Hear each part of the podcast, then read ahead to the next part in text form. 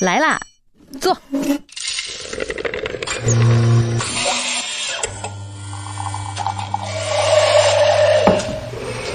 您的半拿铁，请慢用。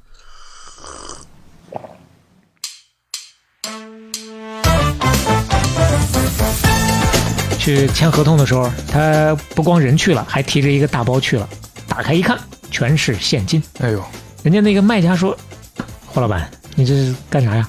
他说：“付钱呀、啊，所有钱都在这儿了，点点吧。嗯，”他说：“你不能开一张支票吗？” 对呀、我没有啊。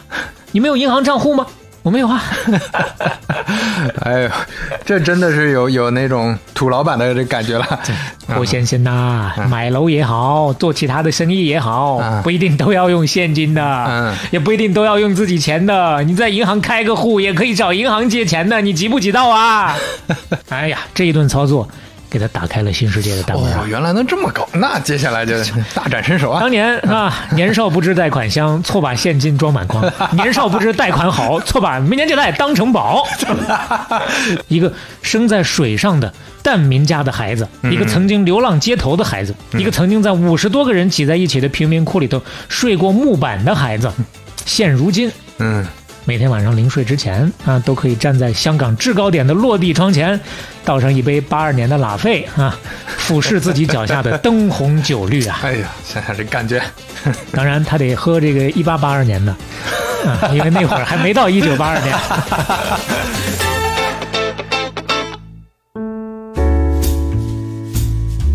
半拿铁六十一期打板开始，各位好，我是小磊。我是刘飞，哎呀，不容易啊，不容易， 进入正题啊，这这这这进入正题了。有话则长，无话则短。嗯这个这最近不是三抛西不聊聊多不容易 吗？ 就不说了，不说了。这主要哎不容易不容易刘飞的意思是最近身体状况不太好，啊是我的身体状况不太对，好，小磊也是， 带病坚持吧。是吧但对哎这是， 来， 进入正题哎啊、其实目前的铁窗不是铁窗， 那铁窗类已经过去了啊。 嗯，商业狂人系列已经嗯进入到了香港大佬的阶段。啊，哎今天也是另一位香港大佬，啊哦先说名字，霍英东啊，啊，要讲这一位了啊。哎这个霍英东先生啊，在一九二三年五月十号出生，当时是出生在香港的一户水上人家的小船上。二十世纪初期的时候，香港大体上那会儿就是一个小渔村啊，就类似这样的水上人家比较多，是而且他们有一个统称，俗称叫做蛋民。怎么说呢？蛋这个字儿啊不好写，上面是鸡蛋的蛋的上半部分，下面是元旦的蛋。其实啊也有通假通成鸡蛋的蛋的，也有其他不同的叫法，专门指的就是以船为家，在海上讨生活的这么一部分人。你就通宵达旦的意思，听 起来嗯是。那倒也是一个新的解释啊。嗯而且呢，相对来说社会地位都是比较低下的。嗯，老日子里头，这个蛋民呐、跟娼、跟造、跟族、跟批、跟锤、跟奴都干嘛的呢？嗯娼好理解啊，嗯就是那个行业的啊啊。是，造呢是衙役，那劈呢修脚的，这个奴呢就是当下人的等等啊，包括理发的这些对，合起来称下九流。听起来感觉就是社会阶层里最低的那一层。对啊当年都是不能参与科举考试的，而且呢，老话说车船垫脚牙，无罪也可杀，嗯，那意思就干这些低级活的，他就是没啥毛病，你也能弄他。啊，当然，另一个意思就是，他们呐大部分都有罪， 就是都会做一些不是很光彩的事情。啊，这本身也有一些违法的这灰色地带，就灰色是因为边缘社游会走底层嘛，就不那么讲规则了嘛。 是是是哎，当然，那个往前数最早大概能够数到宋朝以前了啊。到了清朝末期，这个蛋民在社会各类人群当中啊，还是最低下的，没有太多的改观，嗯，因为常年不是漂在海上嘛，也有人给他们起名叫海上的吉普赛人。甚至有说法说，解放初期啊，民族甄别的时候，他们差点就成了第五十七个少数民族。哦，但是这个话到底准不准，可能也跟差点广东话就成了普通话对吧？那个 这传说法这有一定的相似之处。明白这个咱嗯也不知道怎么去不确好定。考证是吧？嗯总之呢，他们大抵就是这么一个背景。哎，呃，他们家呢是以运货为生的，嗯，他在家排行第四，上头有两个兄长，一个姐姐，下头有一个妹妹，加上爸妈，一家七口人。嗯，就住那么一艘差不多两米长的小船，晚上睡觉就拍拍座，就那么两米长的小船。嗯他们不是运货嘛？嗯，那两米的小船运不了，那是他们的家，他们没有自己的运货的船。他爸是租别人的货船去干这个运货的生意，哦，马马虎虎的维持一下生活吧。哎呀，不容易，但即使是这么不容易，嗯，都已经是很奢侈了，因为他刚刚七岁的时候，一九三零年，家里头迎来大难，两个哥哥在台风里葬身大海，你就说那个时候的生存环境也很恶劣，非常的差。要命啊！这是是，而且这还没完，本来他爸身上就有淋巴癌，哥哥没了之后，没过几个月，丧哦子之痛、这一加速，驾鹤西去了。嗯，所以说前前后后几个月的时间，家里头三个男丁都没了，就剩他一个了。现在家里面还剩几个人，母亲带着两个女儿，再加他一个儿子，嗯，就这些人全靠他妈拉扯。哎，水上是没法待了，干不了这个活了，嗯上岸流浪。后来呢，也是有人帮忙介绍，搬进了贫民窟。嗯，这没有人介绍贫民窟，他都进不去。到这儿，咱就得说说他的母亲了。嗯，母亲呢，虽然目不识丁，但是咱可以说是深明大义啊，知道孩子你只能是知书达理才能够出人哎，头学地，文化，学知识，所以他妈一直坚持送他去上学。上的什么学？专门给水上人家办的免费的小学。哦你要，说拿学费，肯定是拿不起啊。嗯，就只能上这些免费的。这个学校读了两年之后，他又转到了另外一间更好一点的学校。嗯，那他考进了这个学校唯一的一个免费的班，哦，那相当于有补助那种奖学金类似，就不要钱了。啊，对，那相当于就冲底了嘛。是，考试的时候就是交一篇作文，他就凭这一篇作文排名第一。哎，在这间小学，他又读了三年的时间，嗯，这就到了一九三六年，十三岁了。这个时候稍微有点柳暗花明了。嗯，又考进了香港著名的一个中学，叫做黄仁书院，也是上的最好的一个班。嗯，黄仁书院啊，不是小黄人儿那个巴拿拉那个，嗯，黄是皇帝的皇，哦仁是仁德的仁。嗯，其实呢，它的英文名字叫做 Queen's College，啊哎，之前改过很多名儿，最后呢也是为了纪念维多利亚女皇的啊啊，所以，明说白叫这么一个黄仁书院。嗯在这个名字之前，直接就叫维多利亚书院的。嗯，这个书院多少还有点历史，是一八六二年建校的，这是香港最早的公立学校，哦，全英文教学，可以说就是偏精英的那种，嗯而，且确实是英才辈出。孙中山当时就在这儿读过两年，除了孙中山还有谁？国民党的元老廖仲恺，哎呦，民国初年的当时应该是第一任的民国的国务总理唐绍仪，啊，你看这这校友对吧，都是，都是有头有脸的。 对啊，而且跟他更近一些的还有何东，那是香港开埠之后的第一位首富啊。嗯，何鸿燊的爷爷何福是河东的二弟，哎，所以说你你一个平民，这都不能说平民了，这下九流这个阶层的对孩子能读进这个学校，能够那太读到这儿了来，不起考到这儿来，其实这某种意义上已经是有点小小的翻身了。是，但是呢，还早，这只不过是一个学校而已，毕竟他没有任何的背景啊。嗯，读到第六年，这就到了一九四一年底，日本打过来了，从此就告别学校了，在日本鬼子的铁蹄之下，提前走向社会。嗯，那本来照那个趋势的话，说不定还能考个好大学啊。但是呢，从这儿就断了。嗯，那年他十八岁，没办法，只能是找了第一份工作，勉强糊口。干嘛呢？烧锅炉，哎呦，这一下从精英学校回去瞬间哦还是烧锅炉，还是回到啊现实了呀。是，毕竟没有任何背景啊，在哪儿烧？嗯在轮船上烧，嗯，那就是铲煤烧火。那好歹的小船变大船了嘛，啊， 如果是他的船就好了。是 但是呢，干的不行，让人给开了。啊， 行吧，那身板比较热，那嗯怎么办呢？又花钱托人给介绍到船屋去抡大锤，哦，去砸钉子啊。这这听起来也也不靠谱啊，也不靠谱，设置也不行啊，嗯啊没有八十八十来的那么容易 啊，啊来钱确实有点难。嗯，又找人介绍到机场去干别的活儿，照样是不行。一天累得要死要活，挣不了几个钱不说，三天两头还得挨日本鬼子打，嗯日本兵那管着他们啊。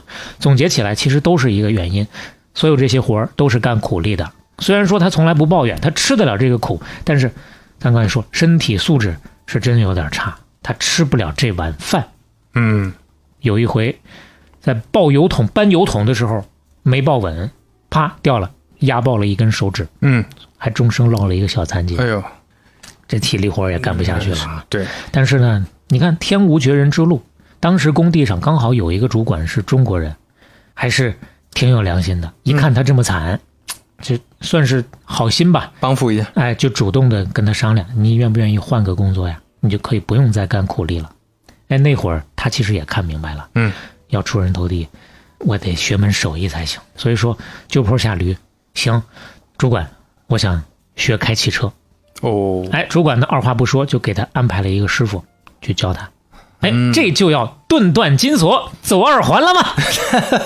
嗯，显然还早。是，俗话说“阎王好过，小鬼难缠”呐。嗯给他安排的那个师傅，不是个东西啊，啊，是个赵志敬啊。哎呦，赵志敬啊，大家看过《天龙》不是那个什么神雕《侠射侣雕英雄传》呃，《神雕侠侣》侠侣，《射雕英雄传》里赵志敬 还没没对对没出来呢啊， 《神雕侠侣》，大家 都知道，最开始在全真教给杨过安排的那个师傅，嗯啥也不教，不是是吧？东西的师傅啊，哎，对，整天欺负人，欺负他。嗯，这个是也是啊，天天指使他干杂活儿，仨月了，连方向盘都没碰着。本来不是教他开车吗？是吧？根本就不给他嗯先时间学理论。课，对，最后他实在忍不了了，就趁别人不注意，霸王硬上 车了。哎呦，这这抢车开我，先过过瘾再说吧啊。结果呢，关老爷卖豆腐，人硬货不硬啊。他倒是霸王了，但是呢，他就因为没学会嘛，直接给撞了。哎呦，撞完之后，那得承担后果呀。嗯，让日本人一顿毒打，又扫地出门 了，又失业了。哎，失业不怕，早就习惯了。 再找人介绍啊，嗯 有一个朋友给他介绍到糖 厂，嗯，到化验室里面去工作。哎，这回又是怎么试的业呢？嗯，这也没待住，嗯待不住啊！这回失业原因是这样的：有一回他闲着无聊啊，瞎倒腾，把人化验室给炸了，啊，炸的那叫一个。这么说吧，那就是曼妥思加可乐，再配上一个张国 伟，哎炒黄豆就萝卜，再兑上一瓢凉开水哎，呦主打的就是一个一炸一裤裆，一爆一箩筐啊哎！ 呦我，听着就难受啊，真的是，这好汉也吃不住三啊泡地， 哎，以后多用这个 啊。这工作一炸又没了啊，没关系，下一个。哎呦，你说 他，这算了算了这别怎么在香港社会生存下来的？ 这是，你也感受到了是吧 哎？太多工作，咱也别说下一个了，就简单做一个总结。确实有下一个，但是咱不挨着说了啊。嗯香港沦陷之后，差不多两年的时间左右，他前前后后干过六七个工作，嗯每次都是这样，干不长。最后他得出结论：打工是不可能打工了，嗯，这辈子都不可能再打工 了，还是自己干吧。哎，当老板，给哦自己当老板多好啊！但是自己创业当老板哪儿那么容易啊？嗯，这事儿能不能干得成呢？到这儿，咱又得说说他伟大的母亲了。 哦，他的母亲人称刘三儿，啊，这回不是开玩笑了。哦他那会儿女啊对性没有什么地位啊，嗯，那就是按排行或只者知道有一个他姓刘啊。昵称啊，对，刘三儿不好听，嗯也有人叫他霍四婶儿，咱们就管他叫霍四婶儿吧，啊，好，因为实在是没有查到他到底有没有名字。嗯，你想啊，刚刚咱也交代了，这四婶儿没了老公，没了俩儿子，一人拉扯仨，嗯很不容易。但是呢，依旧非常的坚强。当初上岸之后，一开始啊，她是给人干点缝缝补补的小活儿，嗯接点针线活儿，但是呢，赚不了啥钱。嗯最后没办法，又重操旧业，又回到海上干货运。嗯，但是自个儿家已经没有这个本钱去租船了呀，嗯怎么办呢？还得说哪儿都有好人。嗯，当时遇到了香港的一个，也算是一个商界的名流，叫做林子峰。当然，哦具体的今天涉及到的很多的人呐、啊我嗯们就不多介绍那了。不展开也了，是一位教育家和慈善家啊。嗯一看他们家这个遭遭遇，特别的同情；一看他母亲又特别的坚强，说我愿意帮帮你，给他安排了一门生意，干什么呢？干这个货运中介。啊，那个时候啊，这位林子峰啊，他有干煤炭的生意，就每隔几天都会有一艘大船从外国运煤运到香港来。嗯能源少不了啊。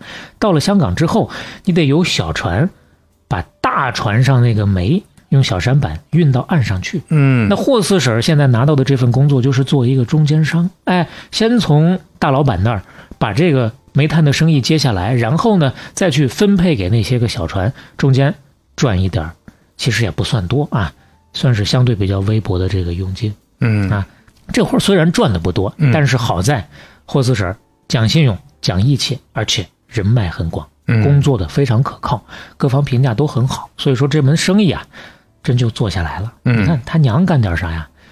这会儿是比他靠谱多了。嗯，这是他走马灯换工作的同一时间啊哦，。到了他两年以后干啥啥不行正愁的时候，四婶儿发话了：“哎，儿啊，嗯你想当老板，没毛病。老妈来给你搞定。哎，他就把家里头唯一一件值钱的东西，他家里一个金首饰拿去当了，哎呦，换了一些钱回来。嗯，然后呢，又当当当当当当当，就凭他三寸不烂之舌一顿输出，又说动了家里十多个亲戚朋友，大家一起凑凑钱，钱，哎，合伙开了一家杂货店。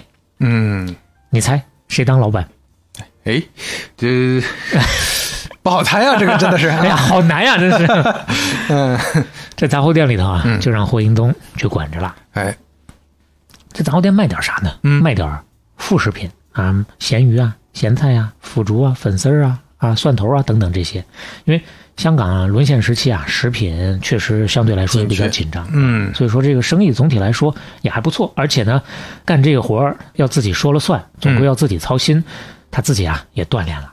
他呢有一个好处，真的就是能吃得了苦。虽然说他说起来是当老板，但是呢，也就他跟一个伙计俩人儿，所以说这背后自己啊也不少出力，嗯不少干活儿，维持了那么几年，到了四五年，日本投降了，这香港就开始百废待兴了。哎，中间打仗的时候海运不怎么行，打完仗之后各种的贸易起来了，海运就繁荣起来了。嗯，四婶儿一看，机会又来了，我不能只干中介了，我还得躬身入海，我得亲自跑船去，才能挣得更多，养活我这仨孩子呀。嗯，四婶儿有了这个明确的目标之后啊，就跟其他的开店不是找了亲戚朋友一起凑的钱吗？嗯就跟其他的合伙人一起商量一下，把这个杂货店盘出去了，大家把钱分一分。他们家呢分了七千港币，你看哦这个整体的收益还不错的，七千块钱不少了。那是哦赚钱了，对啊他妈呢就拿着这部分钱买了一条小船，二次下海了。这是梦开始的地方啊，哎又有回来了自己的一艘船了，是不忘初心，方得始终嘛。那下海之后，毕竟家里头就他一个男丁啊，所以说他妈就说你回来帮帮忙吧，嗯管管账啊嗯，沟通沟通这些个伙计什么的。其实那会儿霍英东已经哦，店一卖，他这个老板没得当了 呀，对吧？必须再就业啊。是，他已经非常快速的在太古洋行搞到一个文员的 offer 了，工资还挺高的，三百块钱一个月嗯，啊。太古洋行哎，这个太古就是那个太古，就是那个太古，哎，咱蒋抱玉刚先生也谈过了啊，这是香港的四大洋行之一了。嗯，所以说能找到这么一个工作已经不错了。但是老妈一说回来，那就回来吧，是吧？他呢跟包玉刚先生一样，很尊重家长，嗯，而且确实知道老妈拉着他们不容易，所以说那就回去帮忙去了。嗯，但是毕竟干了一年多小老板了，他觉得这一年下来，我还是有点经商头脑的，嗯我还是能搞点大的的。所以说他就老学嘛，看看还有啥赚钱的机会没有。嗯，哎，还真就让他学摸着了。有一天翻报纸的时候啊，他突然发现，哎，有个版面上有一个公告，嗯，公告的是什么呢？在拍卖战时剩余物资。哦这，二战不是打完了吗？哎，在冲绳岛啊，在这个菲律宾周围海域这些地方啊，残留了很多这战争的物资，啊东西还不少，嗯，大船、登陆艇、炮弹壳，当然各种破铜烂铁也都有啊。啊，那这些东西呢，集中都运到香港，其实某种意义上当做垃圾来拍卖。这里头不少物资都是当时市面上需要的，而一买一卖一倒腾一转手，嗯哎，兴许这钱我不就赚下了吗？嗯，当然，他只是兴许而已，那会儿只是看着报纸搁那出神儿呢，想了这么一大圈儿。回来还得现实想一想，这事儿到底能不能靠谱，他也说不准。所以说，他就先出门啊，去打听打听哎这个情况怎么样，先做个尽调。嗯，出门找人聊天，哎，二哥，政府拍卖这事儿，你觉得靠不靠谱啊？哎，三赖子，看报纸没 有？哎，你觉得这拍卖这事儿，咱干不干得过啊？那边一听，啥玩意儿？啥拍卖？不知道啊，哪有拍卖啊？他说你没看那个报纸啊？我报纸我不看不懂啊，你看的那 个是英文的报纸啊。啊， 哦，他恍然大悟了。哎，这个时候就有信息差了，对，哎，信息差就是钱呀、那会儿大部分人还真就是看不懂英文报纸哎的。所以你看，就是所谓连点成线啊，这就串起来了。这可难之得前听得到是吧啊，对啊，你之前上学感觉我开车跟学英语有什么用啊？对对对，有什么关系？ 我抡铁锤跟这个有什么关系？哎，你看现在有关系啊了，哎，所以说他就盯上这个报纸了啊，隔三差五的就去看看，哎，看看有没有合适下手的。嗯啊，毕竟他也没有多少本钱，是必须得瞅着合适的才敢下手。而且呢，咱说实话，这里头拍卖的到底是些，刚咱也说了，不是有些破铜乱铁吗？嗯你要说今天报纸一看，哎呦，上头虫吃鼠咬，光板没毛，缺边少盐，破面烂袄一件，五块钱谁要 啊？他要来也没用，是嗯啊，明天啊，宇宙飞船一艘，谁 要啊？他也买不起，是对吧？终于等来等去，嗯，让他等到一个机会，哎，看上了一批机器，轮船上用的机器，一共是四十台。嗯，他当时啊做了一些研究，基本能确定这些机器倒腾回来，稍微一修就能用。嗯哎呀，越想越觉得这笔生意干得过儿，那就先整了再说 吧。参加投标，哦，但投标不是你想投想投就能投，你得先付个押金呐、啊，多少钱呢？嗯一百块 钱，他没有嗯哦啊，没有一百块钱，他当时也拿不出来，哦，找他妹妹借了这一百块钱哎呦去参加投标。嗯，出了一个价钱一万八千港币。几天之后，政府通知他，你中标了。啊，你来来取求货吧吧，来求吧 啊，他一听傻 了，没有钱啊，一万八千港币，我就那么一说呀。 就先投了再说。对，先投了再说，哪儿去弄这一千一万八千港？中间啊也是想方设法的去筹钱，还想过找他妈要啊，他妈不给，嗯你 就不靠谱。 他妈有自己那档子生意啊，不敢随便给他。 嗯，哎呀，这基本上都机机遇放弃了，没有办法了。但是呢，你看能做成事儿的人呐，很多时候面对这个重要的环节、重要的人生节点，都有那么坚持下来，再咬咬牙往前迈一步的那个劲儿。哎嗯最后呢，确实没有放弃，硬着头皮找了个有钱的朋友，说：“你跟我去看看那批机器，嗯你觉得行，你借我钱，我把它倒腾完了，马上就还你。”哎，这朋友一听啊，觉得这事儿好像还挺靠谱，就嗯，跟着他去看了一眼。看完之后，直接就把他摁到那儿了。他说：“你也别到处找其他人借钱了，嗯，我四万块钱把这些机器全都包圆了， 嗯你就全卖给我就行了。哎呦他当时一听，乐得鼻涕泡都出来了，嗯，一分钱都没出啊，那一百块钱的押金还是找妹妹借的是啊呢，里外里空手套了两万二。是啊，他投标出的是一万八呀，两万朋二。友是真不看报纸， 因为那会儿他投标已经投下来了嘛，啊咱得讲个道义。啊是吧是是，嗯，你想啊，两万二什么水平？咱刚说他找的泰国那个工作，月薪三百块钱就已经不错的了，嗯，但月薪三百块钱要攒够两万二，不吃不喝干六年啊，是，所以说这一笔平地一声雷，陡然而富啊！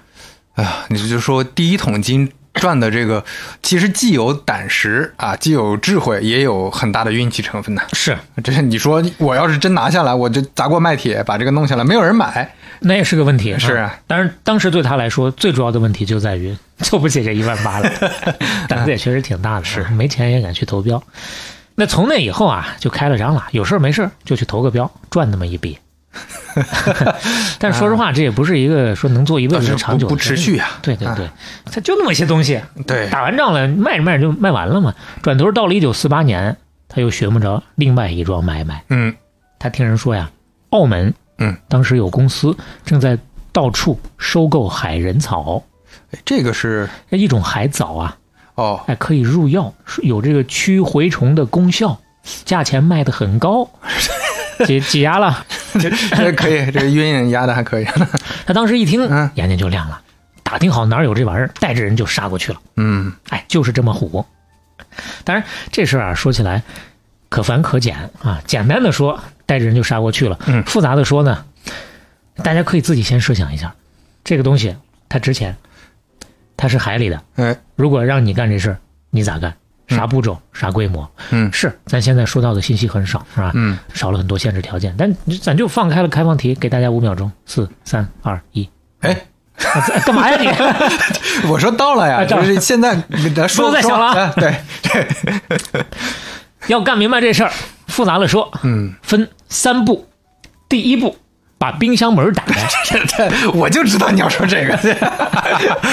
第二步，我把大象放进去。第一步，跟买家先谈明白，确定有人要再下手。嗯哎嗯刚刚咱是细说啊，不是真的那么虎，说是杀过去就杀过去，这事儿很难的。 哎，先确定这事儿是真的，确实他有买家有市场。嗯第二步，摇人儿啊，组队马人，专门搞了一个公司干这个事儿。嗯，但是呢，要干这个事儿，确实需要有一定的规模，需要钱。是，当时呢，他刚好在那个拍卖场上，嗯拍到了一条船。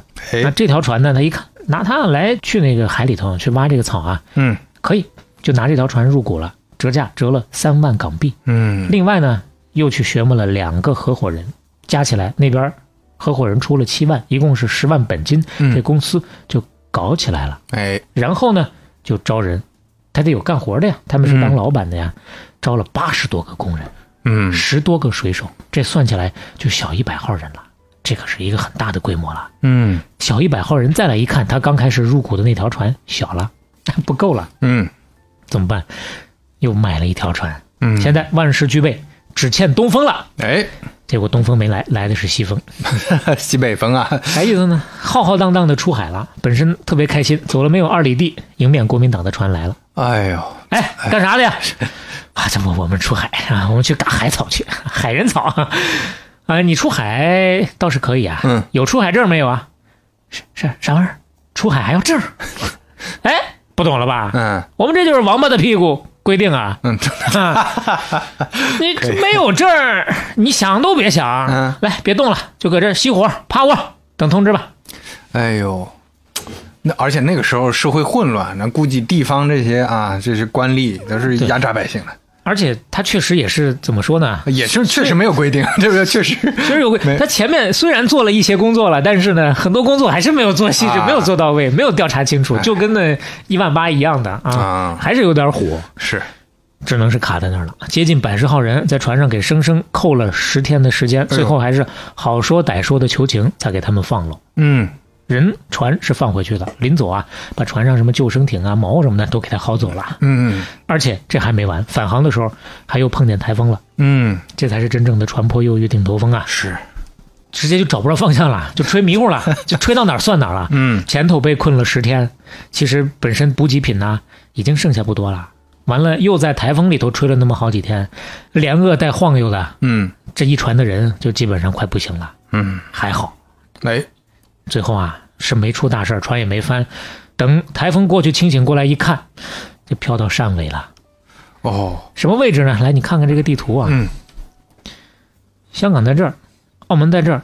他本身呢是想去东沙群岛里边有个叫做 东沙岛去采海草嗯的，从他是从澳门出发的，哎因为香港不让出，往东沙岛，你看要往东走走这么啊多，，往东南方向走很远的海对路，，结果啊飘到汕尾这 儿，呃，就又往北回去 了。往就北大家知道，那个汕汕尾在汕头的西边，在在香港的西南东边，方仅对嗯东边，再往东呢就是汕头了啊！对再再往东都到潮汕和厦门了。完全就是南辕北辙了。 哎呦，而且折腾这么一圈儿，船上有一半的工人老家都是汕尾的，我打死我也不干 了。船一抛锚，直接上岸，连滚带爬的就跑了。哎，这这还是开杂货店嘛？不是那些个工人不干了， 哦，对的， 哦，明白，明啊白，就是 第一次出海啊是这样。对，是这太受惨不了了而且对又到老家了，我也我跟不跟你 干了，全跑了。嗯那霍英东呢？用你的话说，正常的思维，这嗯这也太难了，是我还是开杂货店吧。但是不行啊，对他来说这活儿他必须得干，嗯，前头十万块钱嗯这都已这经这扔进凑去，了呀，对是，要不然全都打水漂了。怎么办呀？在当地又现招了一批人，嗯把人招齐，又去买补给，打点行囊，最重要的，把出海证给办了。 这回对万事俱备，对，该该该办证的还得对，必须得手续办办了呀， 要不然还是走不了、啊。是是持证上岗啊，弄明白之后，二次启程，这回就顿断金锁走蛟龙了吧？那显然没有啊。啊，还是不行、一般现在我们说这个词儿都都不行是没有啊，对真行了就不说这词儿了。对，这这会儿一切才刚刚开始啊 哎。刚咱说了，他不是要去东沙岛嘛，是吧？嗯，东沙群岛啊，咱从这个大地图看，就那四个字“东沙群岛”，这里头啊，那岛多了去了。嗯你找那里头的一个东沙岛，沧海一粟啊，啊，那时候也没有卫星地图是吧？对呀没有个手机。嗯不好找啊，嗯全凭传说去找啊。当时传说之前曾经有几家公司也想要去捞海人草来着，嗯，船已经差不多开到那个海域了，哎，但是转悠了几天都找不着东沙岛，最后只能打道回府了。南海一日 游，啊没办法。嗯，他呢怎么找呢？哦他们因为之前打听了，东沙岛有两样标志，你就照着这两样去找。第一样，岛上有三棵椰子树；嗯，第二样，岛上有一座天后庙， 就一个一个的穷举啊，挨着找，挨着找，最后呢嗯给他找着了，找着了就开始干吧。这活儿干的也是异常的艰难啊。嗯因为那会儿也没有什么专业的设备，嗯主要还得靠人啊，下去用挖。 手去挖呀。对，我的天，人身上的装备有啥？潜水镜，嗯特别简易的潜水镜，嗯，然后憋着气下去。这叫自由潜了， 而且他本来你以为他是当老板，你就跟他指挥一下就行了，不，他是身先士卒，自己也要下，一天十几个小时，上上下下几百次，踩不了多少，也就那么小半筐。嗯，对，你要说真的专专业的这种潜水员，最多也就是个十分钟啊。嗯，那这你你没经过专业训练的，可能是憋个半分钟差不多了。那这真麻烦，想想就麻烦。所以说这刚下去，哎呀，有点憋不住了，再 上。上上上来还没找着草是在哪儿，啊是吧？嗯，所以说不容易，白天干活腰酸背痛腿抽筋，晚上寂寞漫漫长夜无人问。白天干了一天，一个个累得跟孙子似的，晚上你就想躺下休息一下吧。嗯但是身上黏黏糊糊的、油油腻腻的，哎呦，又有海水又有汗水混在一起，又腥又臭的，嗯躺下去浑身不舒服。那个时候就想干嘛呀？能痛痛快快的、干干净净的洗个澡就好了。但是呢，基本上别做这个梦。那个岛上只有一口井，平时也就是个半尺的水深，半吃的，半咸半淡的，啊就拿来煮点饭，喝点水，稍微的有一点多出来，洗个脸、漱个口，也就这样了。嗯，洗澡是不可能的。哎呦，当然，这个刘飞呢，应该也有感受。嗯当年刘公岛军训的时候也差不多。对，刘公岛是威海的一个岛，一个小岛。当年那个甲午海战的时候啊，主要的清朝的北洋舰队基本上都驻扎在刘公岛那附近。嗯，上学的时候啊啊，男生就拉出去搁那军训。哎呦，那个时候，那个时候，那个出汗以后，大家没法洗澡，但当时管得很严，不让出去。我记得第一次洗澡是十一天后，大家想 想，每天军训啊，大太阳晒着啊，晒了一天的汗不能洗，然后衣服也不能洗，最后那个大家的衣服都变成干儿了，因为盐太多，是所以最后这衣服一叠就嘎巴嘎巴硬，就当枕头枕都可以。所以说，大家就能想象那是一种什么样的感受了。是啊，当然难受这个事儿啊，嗯忍忍也不是忍不过去， 嗯，但有一个事儿是真忍不了，饿呀。咱不是说这东沙岛不好找吗？嗯，他们不好找，那个补给船也找不着啊，就是其实是有补给船的，得有补给船，要不然他们带东西肯定不够的。是是他们在那儿一待要待个很久的。这补给船找不着，那那那本身补给船那个那个上面本身是有国民党的少许的军队驻扎啊还有一些科研的，大概有十几个人吧。嗯啊，本来是有那十几个人的补给船，半个月一趟，正常是这么个频率。但是呢，就因为找不着，啊，远的时候一个月才到，嗯到了一看，岛上的人都肿成个球了，缺东西吃水肿啊，对吧？那也不回去，嗯，这你想到这儿了，他们也想到这儿 了。他们他啊作为老板肯定是不会回去的。嗯那其他人想回去怎么办？只能等补给船来了。嗯，哎，补给船来了，先大吃一顿，然后我就扒着那个船沿，我就不走了，我就不下船了，我这再也不干了，你给我拉回去 啊！你快带我回去啊！就这么一趟，嗯，人基本又跑光了，哎没办法，跑光了再招。也 我太就不信了，我一定嗯要把这事儿办成。你看那个时候，异地就感受出来了啊。前前后后，他就硬生生的在那儿挺了半年啊，带着半年，挺我的了半天年啊， 哎呦，半年时间，嗯，他变黑了，也变强了。对对，这没头发了也变强了是吧？嗯哎，但是变强实在是熬不住了， 嗯啊，半年时间他到极限了，打道回府吧，嗯赚多少算多少吧。哎结果赚了多少呢？嗯一分没有。啊，这怎么话说？当时他不是找了合伙人吗？嗯回去之后，合伙人就跟他说了：“哎，这个海人草啊，你还是没有做好尽调啊，根本就卖不上价儿。你看，我们折腾了半年，将将的盈亏平衡，没钱可赚啊！嗯，啪，账本甩过来，那、账本在这儿，自己看吧。” 嗯而且就这还不算啊！你不是当时折价三万那个船搭进来吗？嗯，必须把它给当了，要不然的话，咱盈亏还平衡不了。哎呦，你看，出生入死大半年，一朝回到解放前，嗯其实后来他才知道，合伙人呐，盲人拉面瞎扯呢，跟他啊，其实没有那么，其实不是啊，哎嗯这合伙人他就是二十一天不出击，他就是个坏蛋 呐。钱是有挣的，嗯，但是呢，这个合伙人他抽鸦片转给霍霍了，哎呦，你说等沾了毒这个事儿就就很麻烦了。啊是啊，吧，等到霍英东知道的时候，无力回天了，嗯只能是打碎牙往肚子里咽。嗯他就是这性格，嗯，宁可天下人负我，他不能我负天下 人。因为大老哎，你一说霍英东，哇，哦那是某种意义上给人的印象，感觉是像枭雄一样的呀，啊那是个大老板呀，那是吧早年肯定是大杀四方的，对是不对？早年也是吃过苦的呀，对，但是也炸过人家的 实验室什么的，是不 是？哦，这是出来混总是要还 的，经此一役啊，哎，自己心里有数了，以后嗯看人还是得再准一些，是不能随便跟人合作啊。哎，你看这每一步都是有经验的啊！是你这没没人家有规定得办证，啊，我就办证啊！你这个合伙人不靠谱，那下回就靠谱。对对有问题我解决问题，啊是不能是打退堂鼓，是吧？嗯所以说这一趟呢，你也不能说他全无收获，啊 就收获了经验 值吧。后来说这一趟回过头来一想，嗯可太牛逼了！哦这，经验值不光是说要懂得怎么去选人，嗯他当时二十五岁，啊一个毛头小伙子，嗯带着差不多一百个左右的，基本上年纪都比他大的人，嗯就这么一个鸟不拉屎的荒岛，能找着摸上去，在那儿坚持半年，最后没出事儿啊，一个都没死，全部都平安回来。他说：“有的时候我都想不明白，我怎么当年能够把这个事儿给干成的？嗯这事儿本身是很牛逼的一个事情，嗯，而且坚持半年，咱不是说嘛，他变强了呀，这个意志也磨练出来了。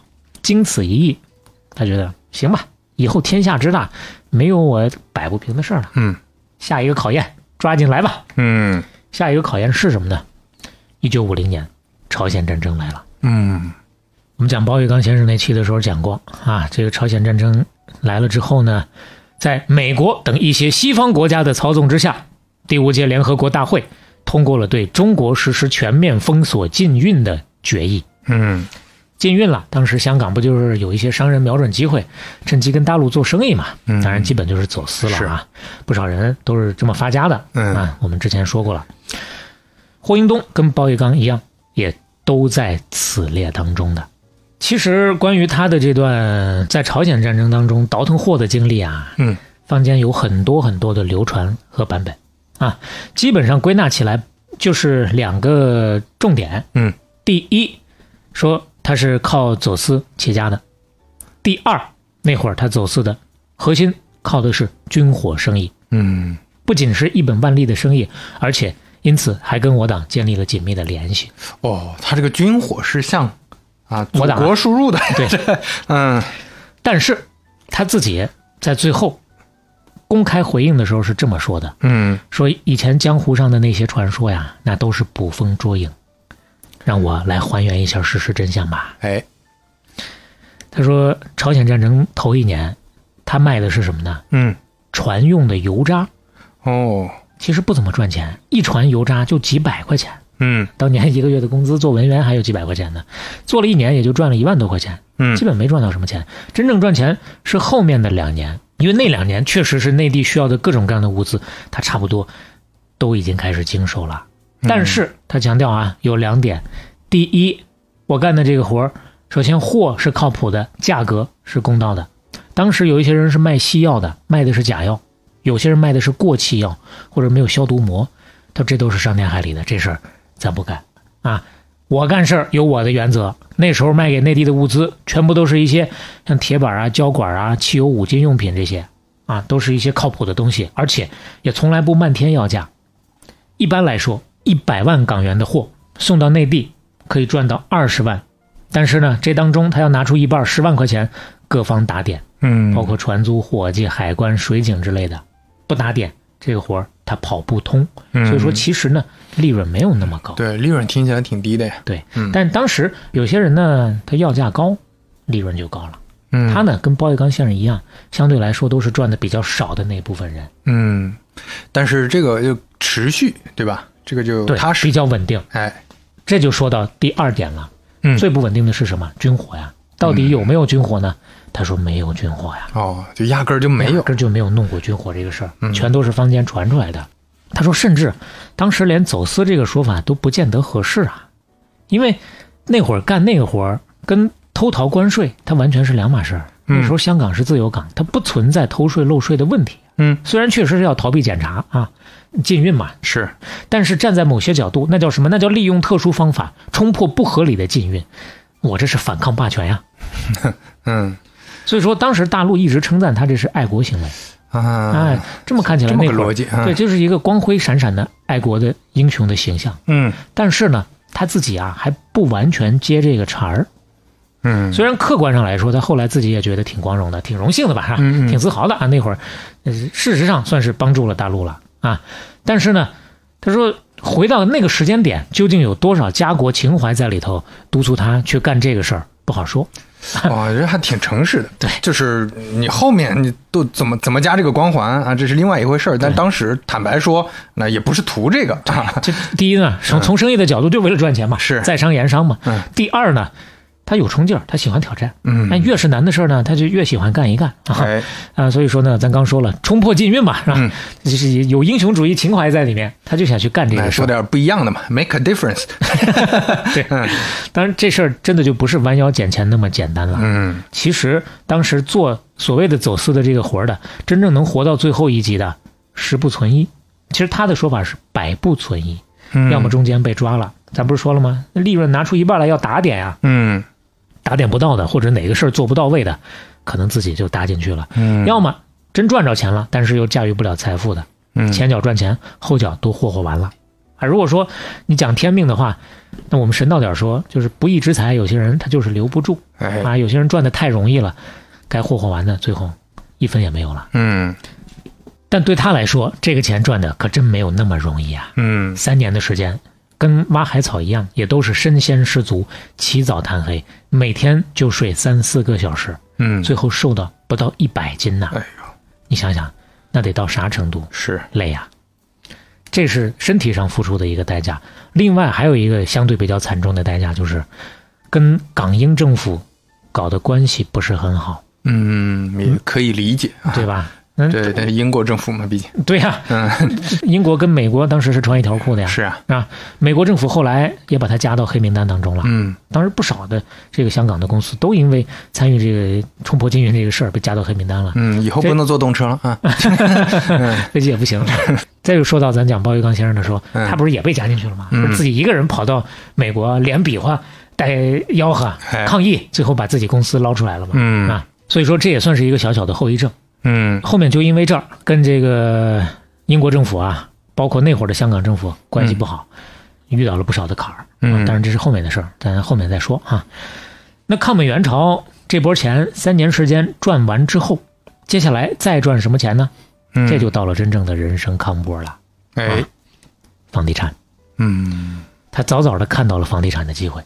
战后那几年，香港算是一个虹吸效应特别明显的地区。嗯一方面，钱大量的，包括从大陆也好，包括从全球也好，呼呼的往里进；一方面，人这个主要就是从大陆往里涌。战后一开始的时候，香港的人口差不多五十万左右，嗯到了五十年代初期，短短四五年的时间，已经超过一百五十万了。嗯三倍啊，就这么涨，涨得这么快啊。人多了之后啊，就造成一个问题，房子不够用啊，嗯而且呢，居住条件还非常的差。嗯，当时一座三层的木结构的唐楼能住九十个人，九十个人，三层的唐哎楼，呦，唐楼。嗯嗯、可能平常大家，特别是听不像太咱到北方的人是是啊，就嗯接触不太到这种东西。十九世纪中后期开始在香港出现的，最早应该是类似于广州这些地方有的。嗯怎么说呢？就有点像独栋的小别野那样的吧，啊，啊，哎有点像现在的这个联排，或或者说比较富裕地方的农民房，自己一家一盖盖个三层四层。哎对，就三四层的那种小洋楼啊，刘飞可以看一下，嗯，这算是其中的一个代表，这已经是相对比较呃这个现代看的了对，这个看着宽松嘛也，呃嗯看起来那还当不年错那个的。就就是小公寓，很小的对小公寓啊再往下看这个，啊，哎，这个哦第这二张木图，质的，对，嗯木质的嘛。第二张图这个看起来就确实简陋很多哦，了。你这么说的话，以前的香港的老电影里那种那也能看得到，对很老的那种黑白片儿什么的，包括你不啊是看过那个什么嘛，嗯，《宝岛一村》嘛，嗯，对吧嗯嗯，它《宝岛一村》嗯舞台上的哦是是是，如果也有看过《宝岛一村》的朋友们，舞台上的那种有透视感的木头房子，哎，大概就是这样了。嗯哎，很简单，就两层楼。当时啊，查到了一个整体的面积数据，嗯每层四米高，五米见方。那嗯，如果说长宽五米来算的话，二十五方啊，是二十五方住三层住九十个 人，你想吧，呃一层就三十个人，那你说怎么住啊？妈呀，很多人睡的是六层高的架子床啊，啪啪啪啪一层一层堆上去，嗯四米六层，你除一除吧，这一层有多高，都对直不起腰来。一家七口一张床这样的情况非常常见。啊，你就像前前阵子在那个抖音或者其他短视频平台看那种香港那么猎奇去找的那种两平米的公寓，啊，也是一家好几哎口呀住的，呃对，那里边装修的那真的是，呃，太奇极妙了。哎尽空间之能事啊。呃对，就是下面是卫生间加厨房再加餐厅，上面是一张床。哎呀，那个做的真的是一言难尽呐、所以说大家再对比一下，现在觉得自己也挺好的， 是吧？看看自己的这个空间，哎呀，我这真是太奢侈了。哎是嗯，嗯其实这些有唐楼住呢，还算是相对不错的啦。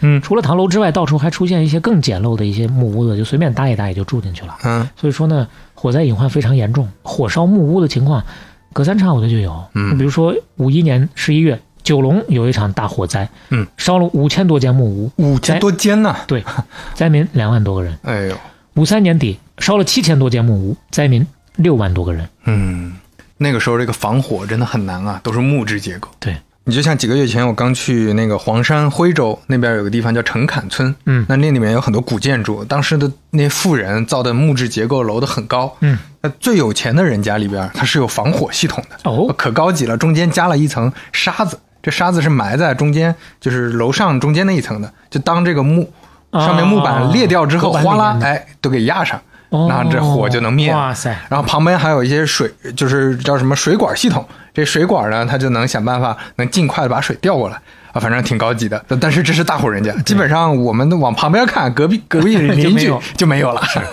所以说，嗯当时呃香港的社会啊，对这个居住空间的需求是非常的旺盛的。他就看到这个机会，就准备干房地产。但嗯是当时其实身边有一些朋友是不怎么支持他的，包括他的家里人也都不是很支持。为什么呢？嗯香港房地产市场一向是英资财团垄断的，啊，啊，华人很难跟他们分一杯羹。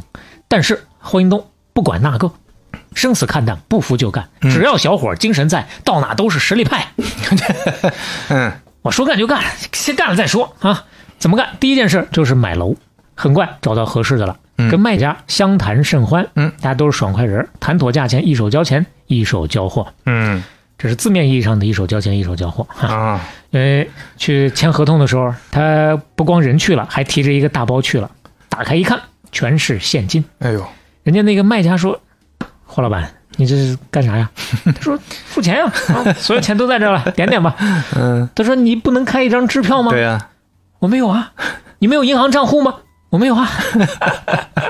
哎 呦，这真的是有有那种土老板的这感觉了啊之前做的那些个生意啊，基本上没有银行也能够玩得转，啊！所以人家那个买家就给他上课了。啊霍先生呐、啊买楼也好，做其他的生意也好啊，不一定都要用现金的，嗯，也不一定都要用自己钱的。你在银行开个户，也可以找银行借钱的，你急不急到啊？哦，你你这么说倒是，前面他每次缺钱的时候，从来没想过去借钱，对。呃， 对，去银行去银行借啊钱，其实也也不是说完全想不到吧，只是说就嗯，够不着。嗯嗯啊，银行当时确实也不会借给他钱。哎，那时候也不支持没到那个什么小 level 微企业啥的 事儿，当时在银行开户啊，嗯一般要有一些有地位、有身份的人介绍才行。嗯那这回这个卖家是啊，卖家就是有身份、有地位的，嗯，给他一介绍，他就在汇丰银行哎开了户，存了钱。嗯买家又一条龙服务给他担保，在汇丰银行贷了款。啊，哎呀，这一顿操作给他打开了新世界的大门啊哦，！原来能这么搞，那接下来就 大展身手啊当，年是吧？年少不知贷款香，错把现金装满筐；年少不知贷款好，错把没年借贷当成宝。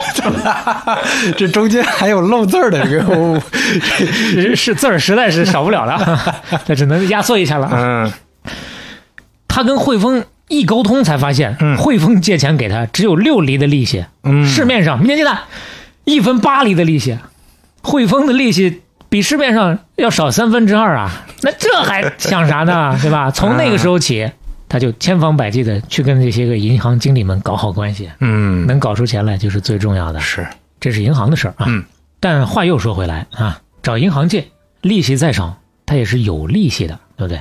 他最开始干的这事不是买楼吗？嗯买来干嘛呀？出租。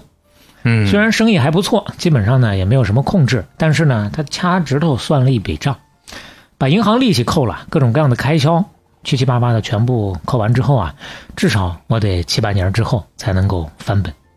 他嫌慢，出租慢怎么办？嗯那就搞真正的房地产，不租了，卖，嗯，马上又注册一家公司，自己买地盖楼。哦，其实这个事情啊，呃，相对不那么多见的。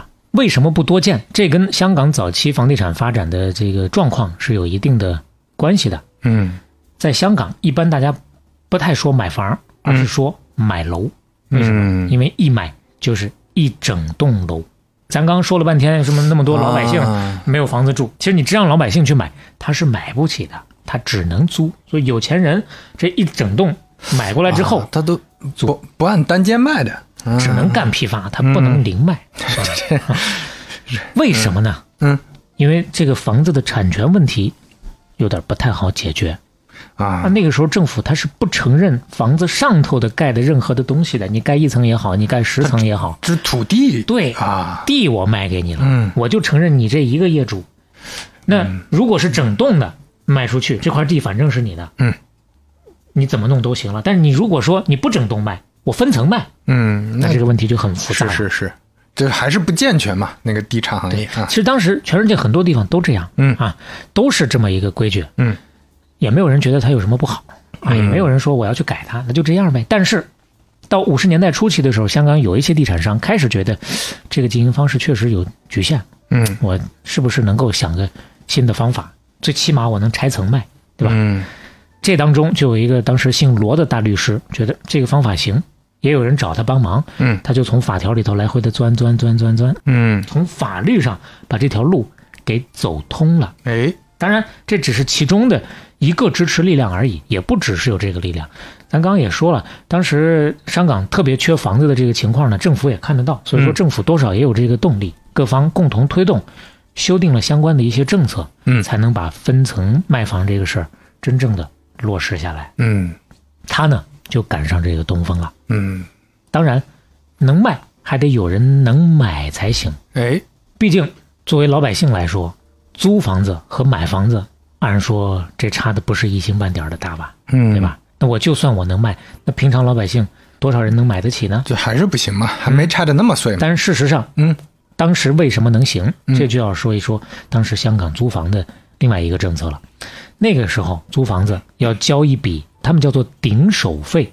其实顶手费放在现在这个行业概念里头，基本上是转让费的意思。当年呢，基本就相当于是押金。嗯嗯嗯，就你先交了这笔对，这笔钱我给他算了一下，大概是三到五年的房租啊。啊你，先得把这笔钱压在这儿，这就有点像韩国这个全租房的这么一个意思嗯啊。当时最流行的是七千顶手，月租两百。那如果是卖房子呢，售价一般在一万四到两万之间。也就是说，你看你能出得起顶手费租这个房子，你能拿得出七千，你再想想办法，再翻一翻，就能把这个房子买下来。嗯七到十年的房租就能买这么一层，所以现在转过头就在看那个时候香港房子的这个租售比还是很合理的。嗯一般国际上现在认为租售比一比十到一比二十相对是比较好的。那你说就中国吧，去年五十个重点城市的租售比一比六十一，嗯六十一年才回本啊，六十是一年的房租啊，那会儿七到十年就可以。那大家有动力吗？嗯，有这个那动力确实买时候更划算嘛，对算得出来的，嗯对，那现在我们是解决了买卖双方的动力的问题了。站在霍英东的角度，他还有跟别人不一样的地方。他呢，希望卖的比别人更快。嗯说起来，他之前干的那几次生意啊，都是用他的话说叫做商品流通的生意。所以说，他对流通的意识很强。嗯所以说，做地产，他是把楼看成商品的，你赚的越快越好。其实那个时候，其他的地产商压根儿都没有这样的市场意识，即使能分层卖，也不过就是让我卖起这个楼来相对更容易一点而已。嗯很少有人能想到快的这个事儿。那为了能更快的把楼卖出去，他就开始想别的办法了。什么办法？发传单，哦，准确的说是宣传册。嗯他就把这个楼盘的情况啊，全部都印上，详细的文字说明地理环境是什么样的，我用的什么建筑材料，我分层嘛不是，每一层的价格是什么样的，嗯啊，我订购的方法是什么样的，交楼日期是哪一天，后面再把这个地盘图、透视图、平面图全部给你放上，零零总总的十六开本，接近二十页的一本小书啊，嗯，就这么一个宣传册呀，在当时怎么说呢？这也算是新厕所蹲第一坑，史无前例啊！是，而且嗯确实这就是你你用心把这个宣传的内容做好了呀。对，啊，之前在香港卖楼是怎么个卖法呢？之前是中介带看，嗯，哎，人少活多，中介人手不太够，一天累得跟狗似的，脸臭得很。所以说，大家看的时候可能也看不太真着，而且做决策相对比较仓促，用户体验不好。嗯现在我把这个说明书给你做的明明白白的，你直接拿回去，一家人围着这个说明书你就研究吧，嗯慢慢商量就可以了。效果怎么样呢？嗯，那就是三班的小母牛啊，嗯 不是一般的牛啊，嗯非常好，嗯蹭蹭的卖啊。嗯，从那以后，香港的所有的地产商都开始学习它了， 哎，包括后来我们现在你像买个房，这这些信息都是必必备的嘛，对对吧？嗯这是他开发的，是当然，这点小发明都不算啥。嗯真正要说霍英东先生啊，在这个地产行业最大的贡献，甚至没有之一，嗯，叫做什么呢？叫做卖楼花，那才真叫是神仙放屁，不同凡响。 嗯啥叫卖楼花？嗯，就是预售啊，就是期房啊，嗯，一听这个就知道这个金融啊，这个玩法就起来了啊，嗯就能越当时盘越大了。对，最开始的政策是这样的啊，第一期先交定金的百分之五十，哦，那不少了呀。哎，首付百分之五十。嗯，第二期二楼盖好交百分之十，嗯三楼再百分之十，以此类推，到第六期最后的百分之十领到产证的时候，嗯咱们就叫产证了。那个时候啊性质有点多少有点不太一样啊，领到产证的时候全部清缴。当然，这个政策你不是说不少吗？它还在不断的调整。嗯后来首付调到百分之十到百分之三十之间，这就能吸引更多的人了呀，是吧？对于业主来说，多少能够缓一缓，降低一下门槛儿。但其实你要说缓太多嘛，不像现在这样一贷贷个三十年，嗯他当时盖完这个楼也就用个一年的功夫就差不多了，啊嗯，甚至快的甚至都用不了一年。但不管怎么说，一年和一下还是有一些差别的，嗯能够缓一缓。对于开发商来说，那就不是降低一点门槛的问题，那都没有门槛了，就直接拿买家的定金来盖楼啊，这个大家都熟了，现在房地产对不对？不光没有门槛儿，连风险都没有了。嗯，是不是啊？你都不愁这个楼卖给谁，你还没动工呢，都卖出去了。是，啊这么一整，整个地产市场那是大爆发，嗯买卖两旺啊！甚至当时都已经有黄牛了，就跟现在限价楼打新一样，就排队排队去买这个楼花，排完之后转手卖给别人，里外里就能净赚一笔。嗯所以说，短短一年多的时间，井喷式的爆发，它建了一百多幢，一共是六百多层，每层楼赚一万块。嗯一共就是六百多万，一年多六百多万赚到手，而且动用的本钱，最重要的是本钱很少，不足十分之一，嗯完全就是个四两拨千斤的活儿啊！而且到这儿还没完，接下来继续精益求精，还有新发明。前面咱说他不是拆层卖吗？嗯，接下来他要开始拆户卖了。真正到了现代的房产，对，其实在这儿咱们要稍微的有一个事儿一直压着，嗯、有点故弄玄虚没说明白啊。它分层卖啊，不是大家想象的那样。现在咱这个楼，这板楼这一层好几十户啊，它那一层其实也就是一户， 是这样的。哦，当时盖的那个楼就有点像那种唐楼性质的。呃，香港当时的政策最开始的时候不能盖超过五层啊，不不是不能盖，你要盖超过五层以上的，审批手续很麻烦。嗯一般大家盖的都是五层的楼，嗯，一层呢也就是一百多平，所以说一层就是一户，哦，所以它的楼可能就我多盖几个楼，就地方大的话，但是也不会说一个楼里盖的特别多，啊是这对个意思对，嗯要盖就是那么一幢一幢的，像盖小独栋一样的那个盖法。哎但是现在他要干的是不一样了，啊，改大楼了，盖大楼，嗯往高了盖，嗯往大了盖，我这样地皮利用率还高呢，是是吧？我同样是一百块钱拿的地，我盖一层跟盖一百层那能一样吗？是是不是？嗯这也得说，他不是赶上那个政策改了吗？嗯改了很多地方，从他那个时候开始，五层以上的楼也能让盖了，嗯所以说也少了很多的阻碍。于是乎，他就开始干这个事儿了。嗯，第一幢大楼叫做香槟大厦，嗯但是卖楼的时候又遇到新问题了。咱刚说的那种像独栋一样的，一层一户，产证相对比较好划分，嗯，这又面临前面的问题了，切五份儿就行了，哎对吧？那现在确实是，你这一个大楼里头，它这个大厦是综合性的大厦，有点像现在的就商住这种性质吧。嗯情况复杂，第一面积很大，每层有好几个单元；第二，除了住人之外，大厦里头有商用的，有酒楼，有写字楼，有店铺，有停车场，甚至还有工厂。住户多了，成分复杂的，定价怎么定，产生怎嗯么分，包括电梯、楼道这些公共的部分嗯，怎么去什么均保养摊，费大家也没有这种谁出，对吧？怎么？分摊，弄不好就会出各种各样的嗯问题是。，当时也没有先例啊，对，他就跟一个英国的律师商量出来一个叫做公共契约的办法。嗯简单概括呢，其实就是跟总价挂钩，啊，就是你这个价格占多少比例，大家就均摊嘛。相应的出的嗯钱就越多。当然，它能够让大家愿意这么干的一个道理就是，将来你卖的时候，包括这个楼塌了折成地皮的时候，当时香港还得按地皮来算，折成地皮都的时是候均摊的。你分的也更多。嗯，所以，说呢，相对大家愿意接受这么一个公共契约的办法。嗯，这当中就有非常重要的一条，叫做公摊。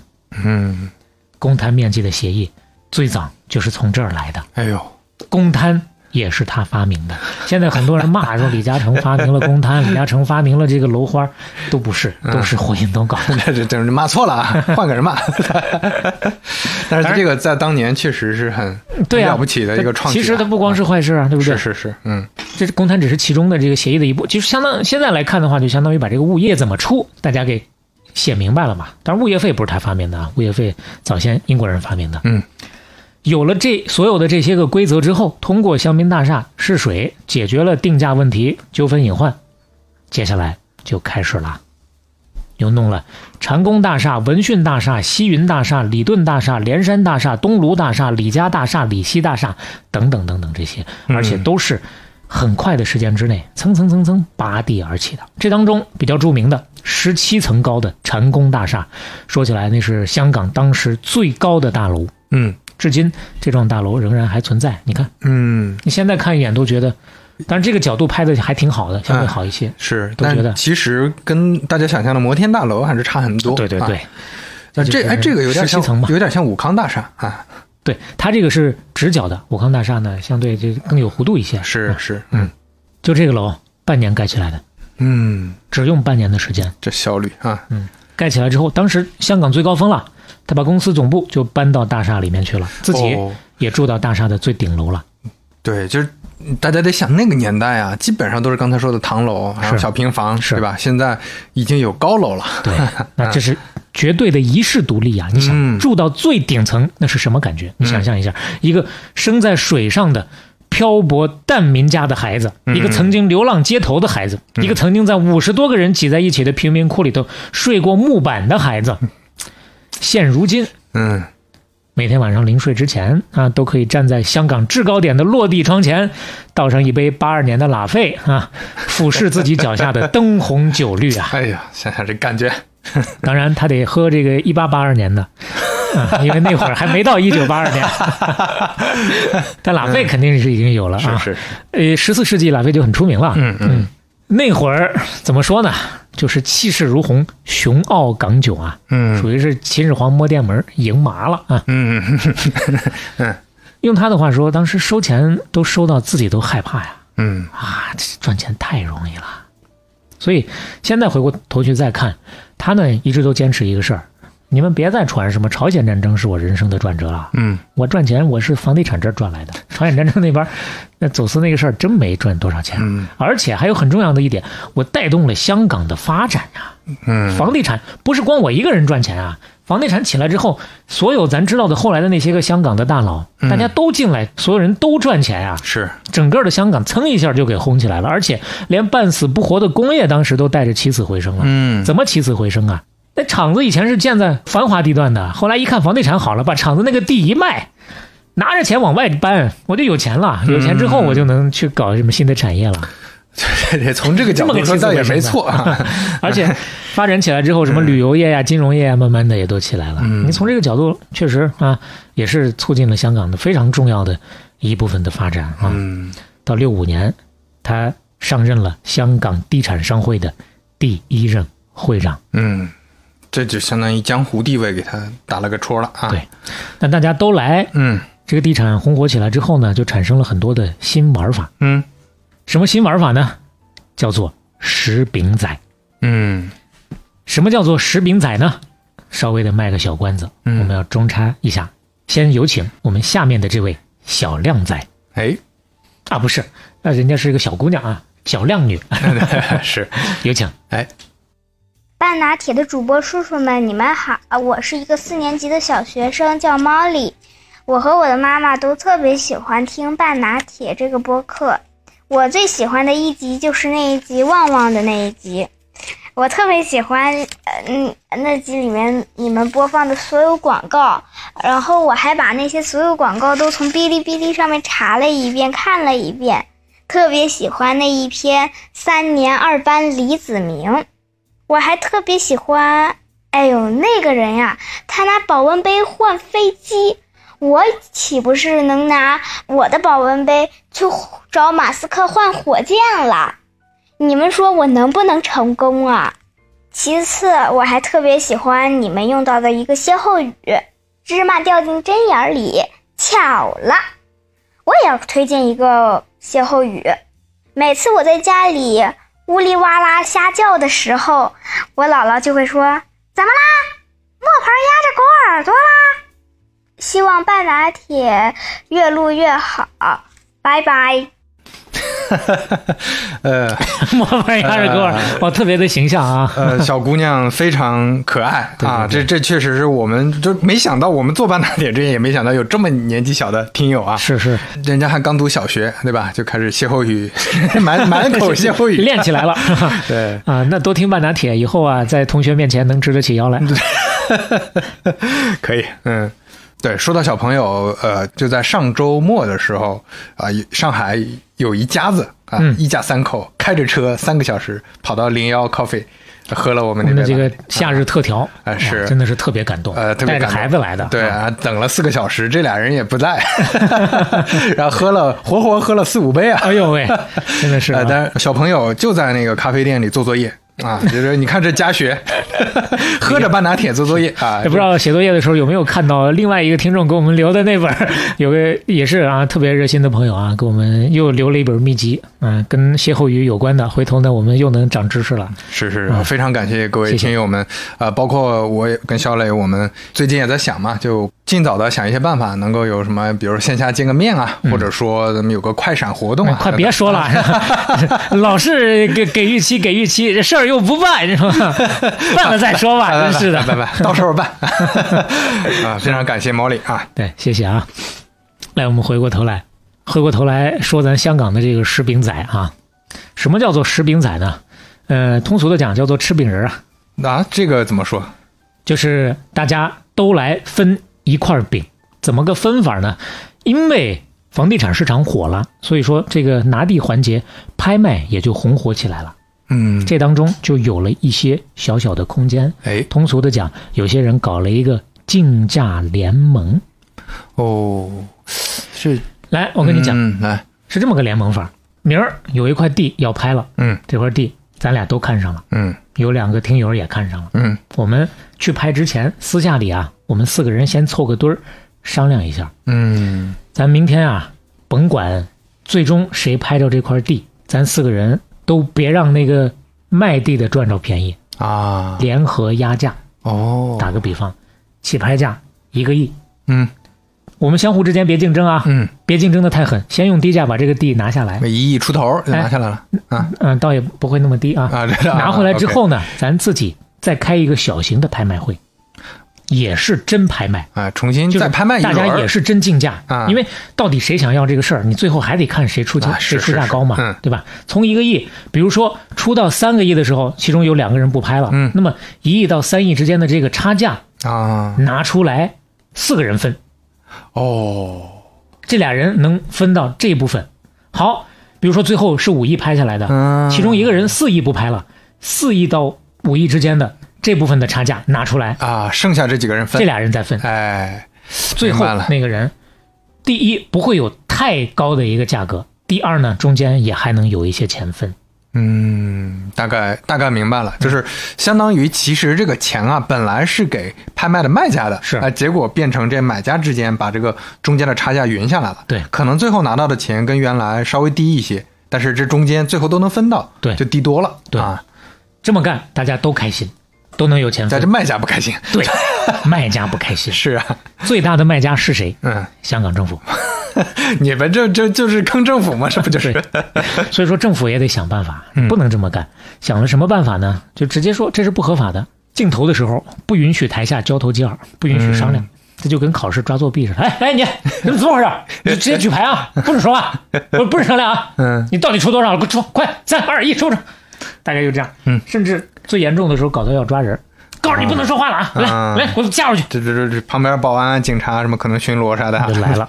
嗯，你让我想起什么了？就前两天刚看的一个，有人在微博上分享嗯说他特地买了一个静音车厢的一个火车票。上了静音车厢就在想，哇，这什么高科技能 静音？是不是大家能怎么啊？结果就是一旦有人说话，乘务员就过去别说话， 哎，这就静音了。哎，哎呀哎这是可以的，是可以的啊！这个之前其实公共领域还讨论过不少的 啊，搞这个经营事情是是是，挺最起码有个人人维持秩序，还哎是挺有意思的，虽然想想挺好玩的。 哎有人管。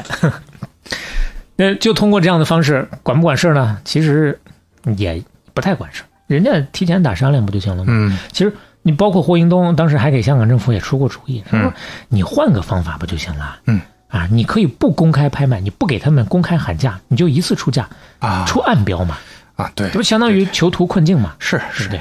但其实这个事儿也够呛能有用。嗯，只要那个镜头几方真的就提前能够完全联嗯合大起来，大家出一样，样的价对伙，吧类似的价那值。这个事情到底投暗标管不管用，咱也不好说，因为最后政府也没听他的，嗯他跟政府的关系也一般呢。嗯当然，呃，最合理的解释是政府可能会觉得用暗标的方法气氛烘不上去，可能还没有 这明标最后投的高，啊嗯，所以这个地产界食兵仔的这个现象一直呢都没有能够完全禁绝，而且它不光是在地产界，它不光是在香港，你去到其他行业、其他地方一样也有，比如嗯澳门、博彩业、黄金买卖也都有这种玩法。嗯澳门当时的核心的经济命脉就是博彩和黄金，嗯博彩不用说了，大家都知道。黄金呢、是这样的，当时澳门走私黄金是非常严重的，为什么呢？因为不同的国家和地区政府对于黄金的政策不一样，导致这个黄金的价差还是有的，所以说就有走私的动力。打个比方，在美国。当时黄金一盎司，比如说一百多港元的时候，在香港能够炒到几百港元一盎司。但是香港呢，又不能公开去炒黄金，所以很多人就从澳门走私黄金到香港，嗯那澳门就成了一个非常重要的黄金走私的集散地。所以，这个在澳门的黄金经营的牌照也是特别值钱的。嗯每次经营权投标的时候，也都有人这么搞，搞食饼仔，而且还会有另外一种不一样的玩法，就是专门有一些香港的商人会跑到澳门去，声称我要下标了啊，嗯我跟你们也不是一伙的，要不要给点好处费啊？嗯你不给点好处费，我可就给你往高了喊了啊！嗯你出一，我两亿，你出三亿，我四亿，我其实不想要，啊我就把价钱给你顶上去。嗯，为了避免人家捣乱，给你个几万，你拿嗯打着发钱呀走吧。嗯也有这么一种算是士兵仔的这么一种玩法。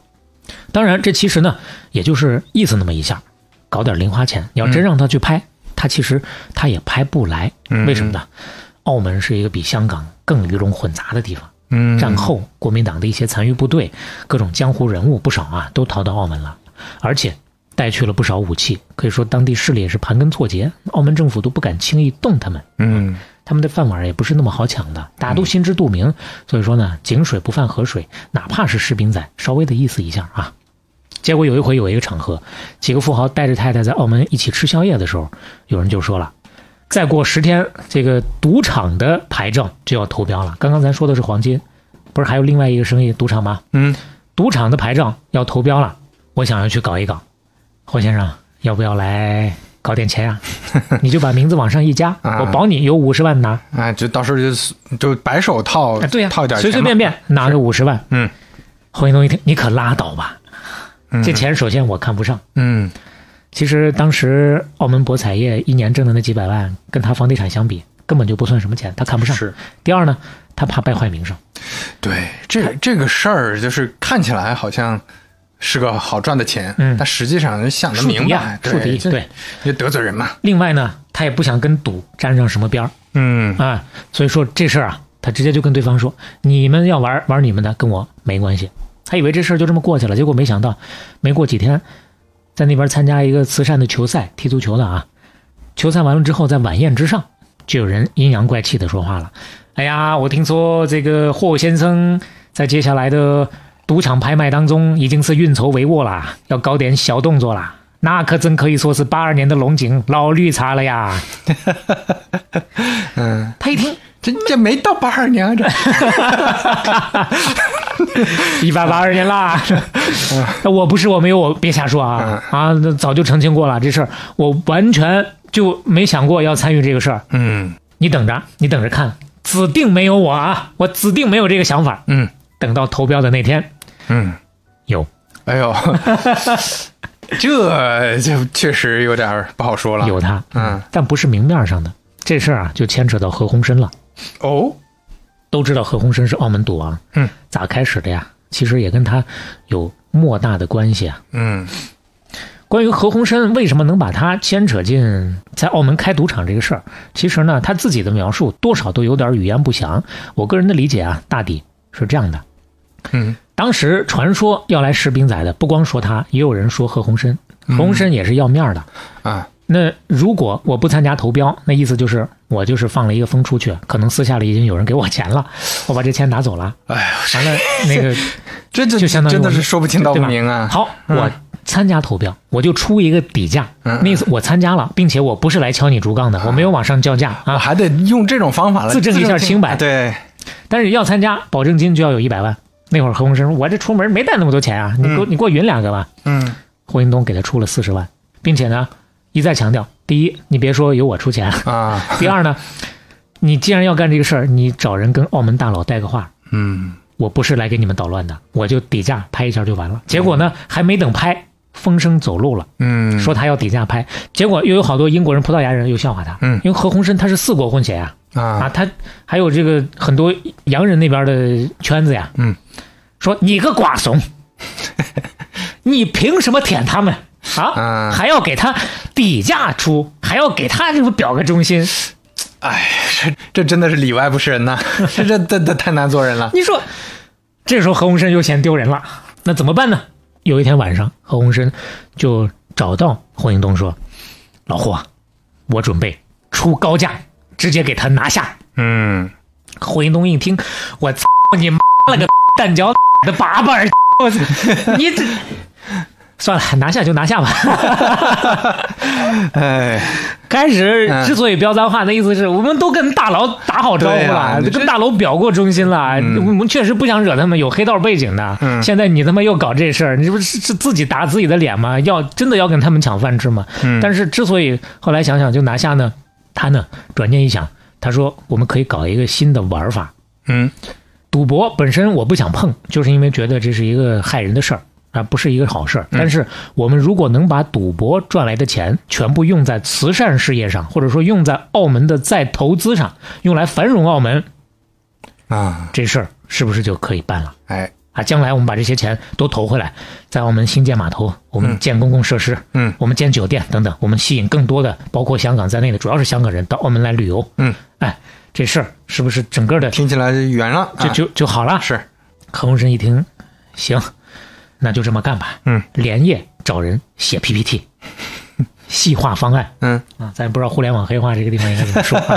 嗯 哎呀，写的那叫一个天花乱坠啊，那就好比是吴京踩了周杰伦，精彩绝 伦呐、啊！刚刚这咱也没少刷小红书，我看你 这必须要学习了，这是。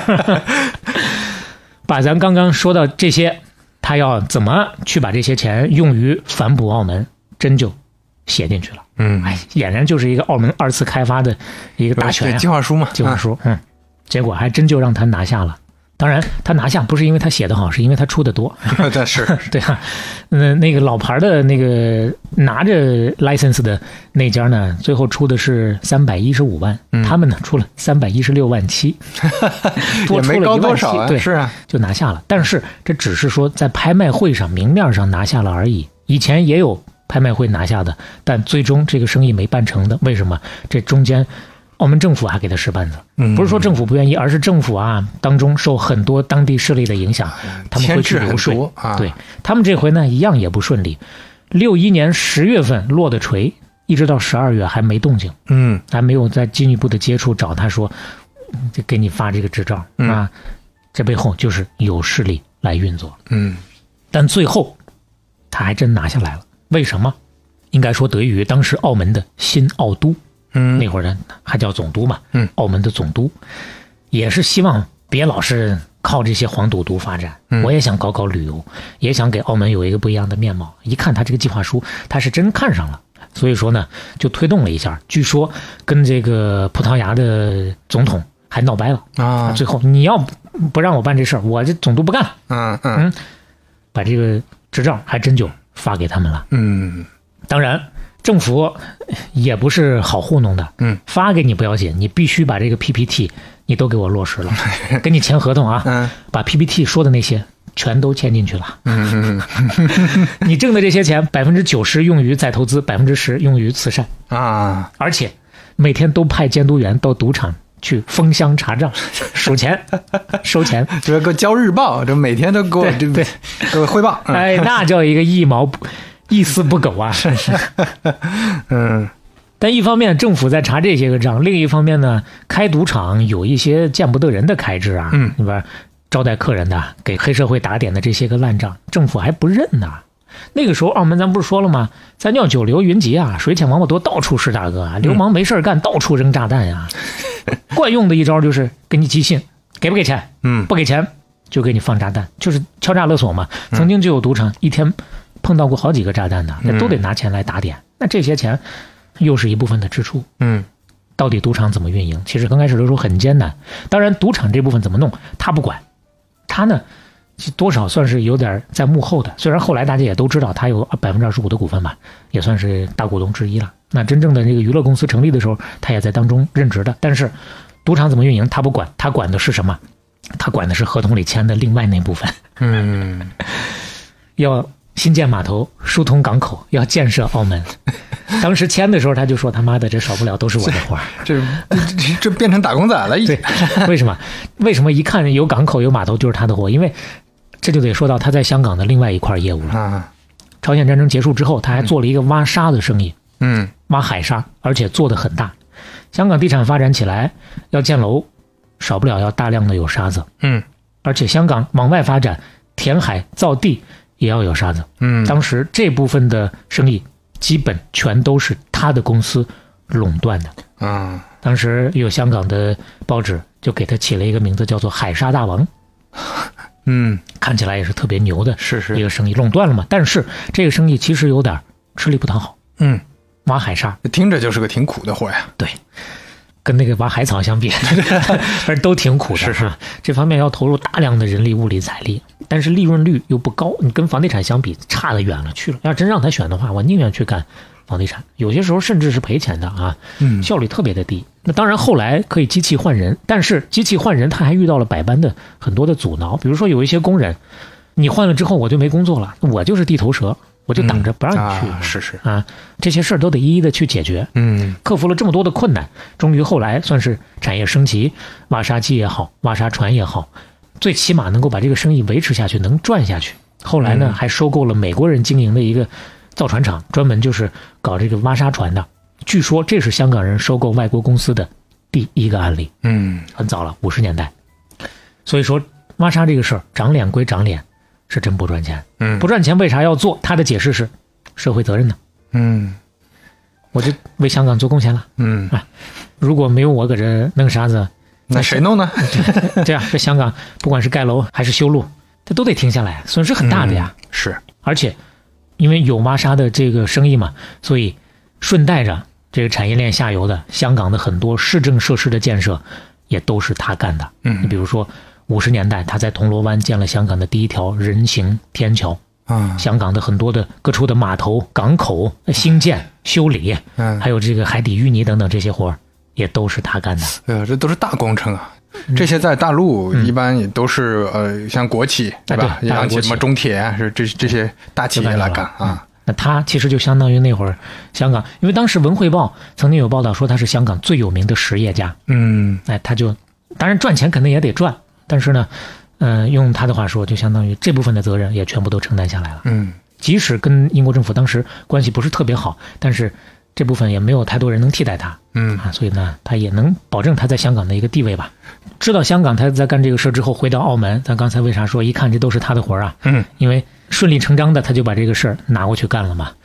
当然也不是说干就干，中间呢也相对比较复杂，他要先确定在澳门我值得干这个事儿，我相应是比较安全的，值得我投入。嗯，确定了之后，就大刀阔斧的甩开膀子开始干了，而且干得很有成绩。几年的时间，在澳门搞出了一个新港口，这是葡萄牙人四百年都没有解决的一个问题，哦，他给解决了。当然，也这个时候也不能直接说他吧，应该说。他们那家公司吧，跟何鸿燊啊，还有其他一些大佬一是起是合伙那家公司，但主要的这部分的业务是他在负责了啊。港口有了，他就开始着手搞这个港澳的海上交通，花重金买船，开新的航线。以前从香港到澳门坐船得三个多小时，嗯，他把新航线开起来，一个小时左右，这事儿就办了。嗯所以真正的就能把一帮香港人吸引到澳门来旅游了。嗯，他曾经说过，没有我当年开通澳门外港的码头，所有澳门的一切都是假的。他就直接把这个话放在这儿了。你看，这些看起来不太赚钱的事儿，为什么要干？他看重这个成就感，嗯，他是要脸的。当初不想介入博彩业也是这个原因。但即使他不想，因为他名头太大了嘛，所以说当年很多媒体一度都渲染说他才是这个赌场的实际控制人背后的大佬，等等等等吧。其实呢，他就占其中的一小部分而已、啊。而且八十年代初的时候，他就有意退出了，本身是想通过上市来退出的，但是呢，上市没上成，这个事儿搁置了。中间呢，还想过再转给别人，最后也都没能落实。嗯，最后的最后，他把这部分的博彩业的股份划进了霍英东基金会。嗯，当然，基金会这个事情，咱说实在的啊，很多大佬啊，其实也都是通过这样的方式来运运作作是自己的这个，对吧？对产业资有资金，对有吧些说不清道不是明的是是事儿。嗯但是他的这个霍英东基金会，咱们只能就援引一下他的原话吧哈。他说：“我把博彩业的娱乐公司这部分的收入并入基金会，我并不是想要洗脱开赌业公司的收入，嗯而是取之于民，用之于民。这些钱并不是我们家族的，是基金会的，是用于大陆的投资和捐赠的。嗯划重点，大陆。接下来就是他人生后半段的非常重要的一笔大陆了。”嗯这部分了。要说这部分，我们得再回过头去，回到一九五八年哎那会儿，正是他那个香港最高楼蟾宫大厦卖楼的时候。嗯那会儿，坊间突然传出来一条消息，说坏了，霍英东在朝鲜战争的时候走私啊，用他那个淘沙的船做走私啊，嗯还有军火呀、嗯，香港政府要办他了，要把他驱逐出境了。 哎呦，这个新闻听起来就很刺激啊， 对，其实咱刚刚说的那些个走私的那些个消息，就是这个时候，哎，差不多就是这个时候嗯传出来的。开始没当回事儿，后来越传越多，甚至影响到买他楼的那些人了，甚至有人都要去退钱了。他一看，哦，这个事儿还挺严重的，就以他公司的名义发了一个公告，说了那些都是骗人的，不要信。嗯而且大约过了半年，他还是好好的，没有人动他一根毫毛。嗯于是呢，这个传言自然而然也就销声匿迹了。嗯但是这事儿他也不是空穴来风。嗯啊，后来他想啊，两种可能性，要么是当时有地产界的人眼红他，在传这个事儿；要么就是香港政府自己传出来的。啊，就是想要敲打敲打你，有可能那那会儿政府真考虑要搞他，用他的话说啊，但是他不是基建小能手嘛，嗯他又多少离不开他，所以说呢，最后也就没有动他。哎但不管是不是真有这么一个政府层面的发心，这个阴影可一直都是笼罩着他，嗯他心里一直不踏实。所以从那个时候开始，他就一直在担心哪一天真的要给我这个驱逐出境了怎么办？嗯于是乎，一不做二不休，半不倒葫芦撒不了油，他就努力的改善跟香港政府的关系嗯的同时，嗯跟大陆方面真的就开始正式接触了。嗯但那会儿是悄没声的啊，就不敢明目张胆的接触。最早接触是在一九六一年，后来比较重要的一次是在一九六四年应大陆之邀到北京参加中华人民共和国成立十五周年的大典。嗯，那次其实也非常的不容易，不敢从香港走，绕到澳门来走，因为这样嗯香港移民局就查不到他来回大陆的记录。绕到澳门，过了关闸，然后又坐了接近十个小时的汽车，才到广州。从广州又到了杭州，然后从杭州跟香港的其他的一些要去观礼的商人汇合之后，一起去北京。这个路上还有一个小插曲，说观礼团的所有的这些个人当中啊，他的这个行李啊是最多的，鼓鼓囊囊的，比谁都多。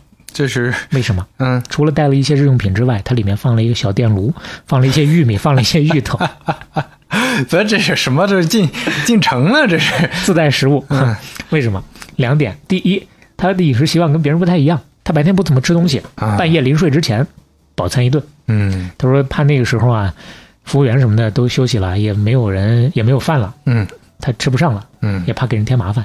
第二，那是六四年，嗯前几年他到过一次大陆，正好是三年自然灾害的时候。哦， 确实到那儿吃不上，得自己带是吧？这经历他过，他说我也不知道这两年 这是不是好？到到底啥情况了，还是代表吧，哎呦喂，就这么大包小包的带着就来了。也是那次，一九六四年，他第一次见到了小平同志。嗯本来呢，他是想特别低调的啊，不要让人家知道，把这个事儿办了，默默的接触一下。嗯但是不可能不让人家知道。他那次的身份是香港同胞国庆观礼团副团长。嗯，就差写脸上了，那人那人家能不知道吗？ 是是而且从那年之后，基本上之后年年都来，啊有这个大庆的时候，他就来。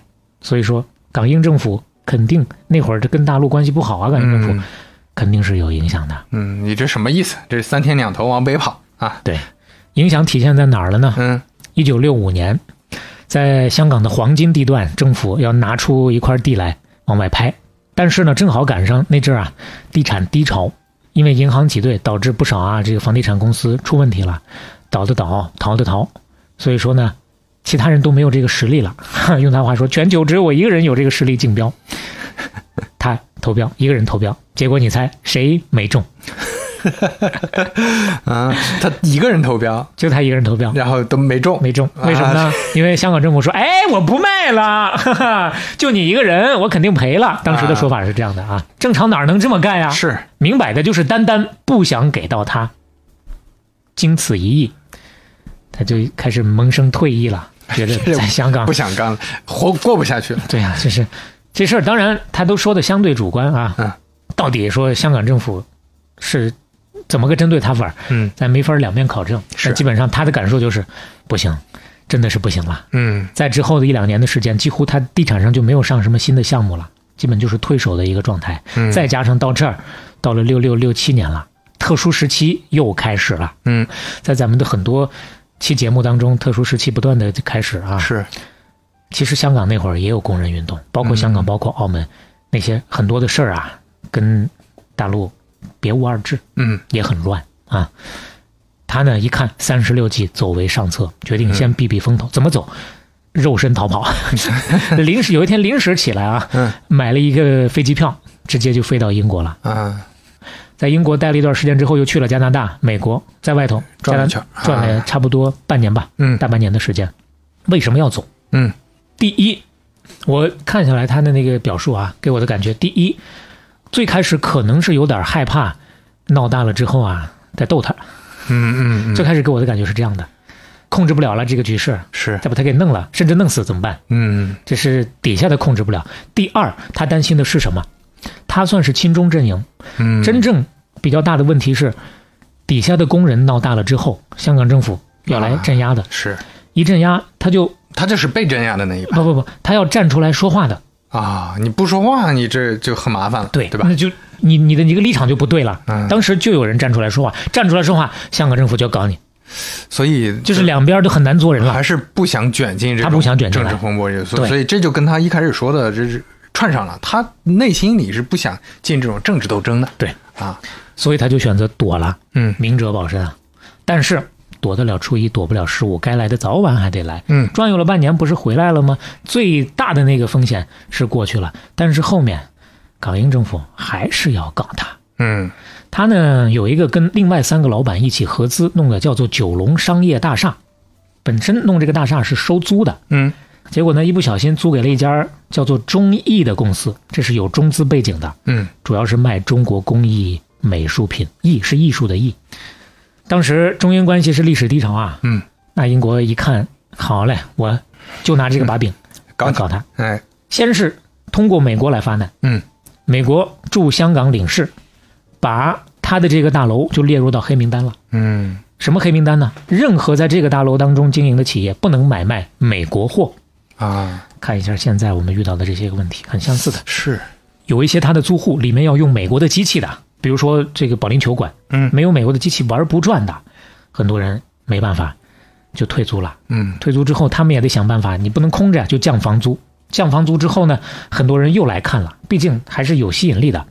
结果香港这边又使幺蛾子，香港电话公司直接跟他说：“你来不要紧，你想进这个大厦，你的电话什么时候能接进来，我可不敢给你保证啊。”又给他使绊子。嗯于是乎，越来越多的人就不敢来了，空的越来越多，嗯放那儿眼看着就是赔钱，咋办？卖了吧，卖了一了百了啊！啊，卖给谁？哎，这个时候，怡和洋行旗下的置地公司跳出来了，嗯你给我吧，嗯哪儿的黄土不埋人呢？ 嗯出了一个反正不怎么高的价格，怡和要是这个价格能拿下来，肯定是不少赚的。嗯不光是价格，还附带一些其他的条件，给的条件很欺负人，要这要给成对的，就给你直接开张白条，一部分钱啊，一部分钱开张白条就要把这个大楼拿走的，嗯他就不想卖，但是不卖给之地，自己以后可能还会遇上更多的麻烦，嗯就是想方设法的，你各条路走不通，最后呢，只能卖给之地的这么一个局面，嗯，没办法，法，捏着鼻子就认了，明摆着就是要让你割块肉下来，最后他就说行吧，我全当割这块肉喂狗了。这话说的，嗯又经此一役之后，他是彻底的看明白的了，就是要搞他，嗯所以就苟着吧，嗯，啥也别弄了，哎，慢慢的就淡出香港商界，嗯，但是在同时跟北京走得越来越近。哎其实，，在特殊时期的时候，他也组织过一帮是香港的商人嗯回大陆来交流访问，郭德胜啊、郑裕彤啊等等这些啊，对香港有了解的这些个名字都不会陌生的。嗯当然，这段难熬的时间稍微的过去一点之后，到了一九七一年，重回联合国了。我们完了，嗯中英两国关系全面正常化了，哎，他跟大陆的接触比以前就更加的频繁一些，而且就更加公开化了，嗯是就不用那么偷着不用摸着了。对，然后呢，相应的就有更多的生意上的往来了。嗯最开始他是在六二年跟大陆合作海沙的生意，就是挖海沙的生意。嗯，七十年代初他又合作了石油生意。哦，再往后，它是改革开放之后七八年之后第一个投资内地的港澳的商人。嗯，前面那些是合作做生意，后面他是在内地直接投资了。嗯，他的第一个投资的项目是建在中山，建了一家酒店。当时想法很好，第一建一个标杆儿，第二呢带动当地的旅游业，带动当地的服务业。但是这个事儿干起来没有那么容易，因为那会儿刚刚改革开放，有很多的观念啊，相对来说还是比较封闭的，有很多的政策也都不是那么的顺畅。嗯多少都是有一些阻力的。其实，包括很多人嘛，大家都还没有摆脱大锅饭的那个理念。前面咱也很多期有说到过，干多干少都一样，大家都不愿意特别出力。嗯所以说呢，他为了把这一摊子事儿干好，可是费了大功夫了。引进了一套现代化的管理方法和制度，包括工资、包括奖金、包括工程怎么来做，咔咔咔咔，整个 SOP 全部都给你做好，嗯下了大功夫，并且立下了军令状，定好了 deadline，嗯时间定得紧紧的，把紧箍咒就给自己套上，嗯通过这个 deadline 倒逼所有人，你就是开足马力，就是给我干，嗯，难不难？很难，但是骏马面前无沟壑，怂人面前才都是坎儿呢。只为成功想办法，不为失败找理由，嗯就是干。结果没想到一年之后，真的如期竣工了。这当中遇到了非常多的不容易的事情。嗯但不管怎么说，竣工了。为了把这个剪彩仪式搞得热热闹闹的，他请了北京、上海、广州和香港的网球好手， 在中山举行了一个网球比赛，并且邀请这帮人嗯入住宾馆，成了第一批的客人。酒店运营起来之后，他接下来继续规划，要在酒店周边继续建高尔夫球场，嗯，要做这个配套。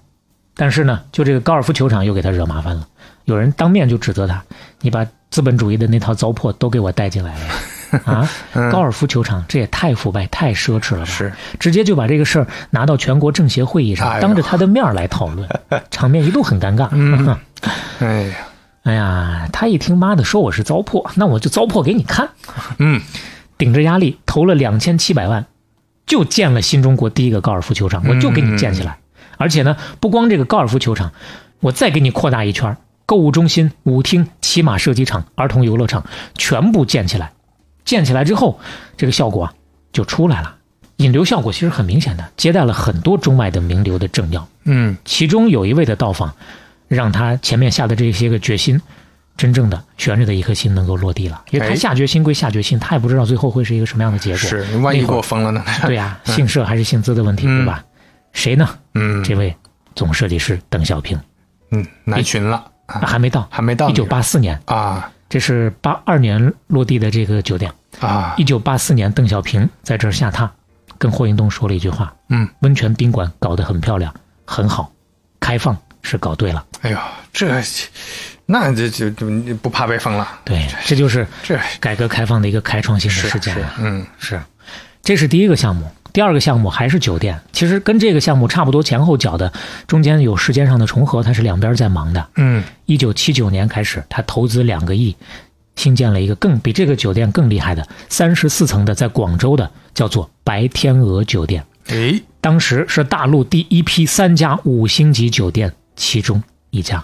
嗯，英国女王、尼克松、老布什都曾经在这儿下榻过哎，呦，而且这家儿是对群众开放的第一家的高级宾馆，五星级的。你想啊，老百姓你可以进来看，之前可能就类似国营或者接待外宾那种，对你吧啊一般人你进不去。是当时这个开放之后，那广州的老百姓门槛儿都给踏破啊，了这。就不住也能进去，啊， 对，差点把大 把大门都挤倒啊对，了。嗨，就当天晚上因为太挤了，嗯。差点被踩到留在酒店的鞋就有那么一大筐， 我的天，这这比现在的那些就是网游网客红参观。这比现在那些网红店都火呀！对，老百姓确实也没见过，是啊嗯你给大家也给开个眼儿。哎，这个白天鹅酒店，邓公也去过，看完之后，最后是拉着霍英东的手说了一句话嗯，：“谢谢你，白天鹅，好哎呦，你看看，不容易啊，是白天鹅是好，但是它不好啦。哦，为了整这俩酒店，每个礼拜啊，来啊香港和大陆来回的窜啊，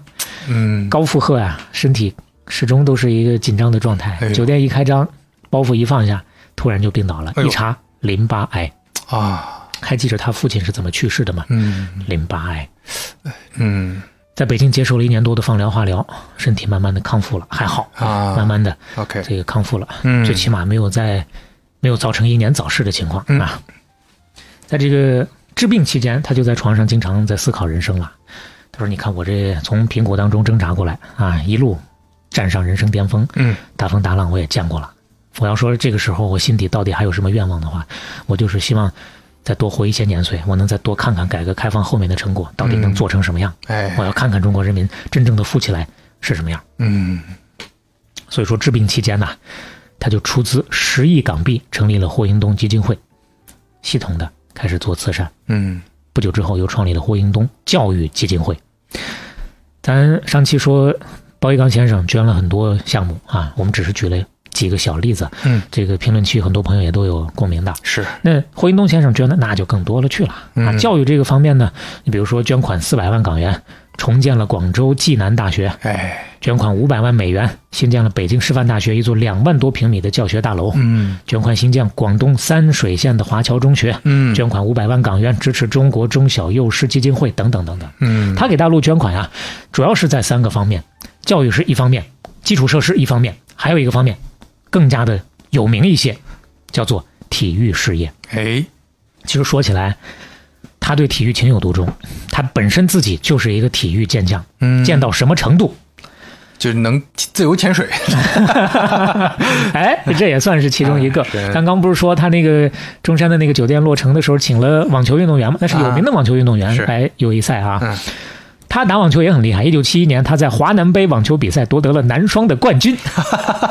嚯，这那年他有才艺啊已经对他四十八岁那年，嗯对手是二十出头的小伙子，还是香港网坛的这个冠军级的选手。 哎呦，厉害，嗯，之后又连续七年在中华游乐会杯公开赛、香港公开赛等等这些赛事当中，有击败香港的顶尖球手，获得冠军。 这是专业级的呀，这还不是说业余打着玩儿 啊，咱就算是因为他有撒钱大法，他是个金主爸爸之类的啊，说不定人我不知道人家有没有让他，嗯就哪怕是稍微有一些嗯不知道，嗯，那他也是非常专业的水是平，是，嗯啊下功夫练的。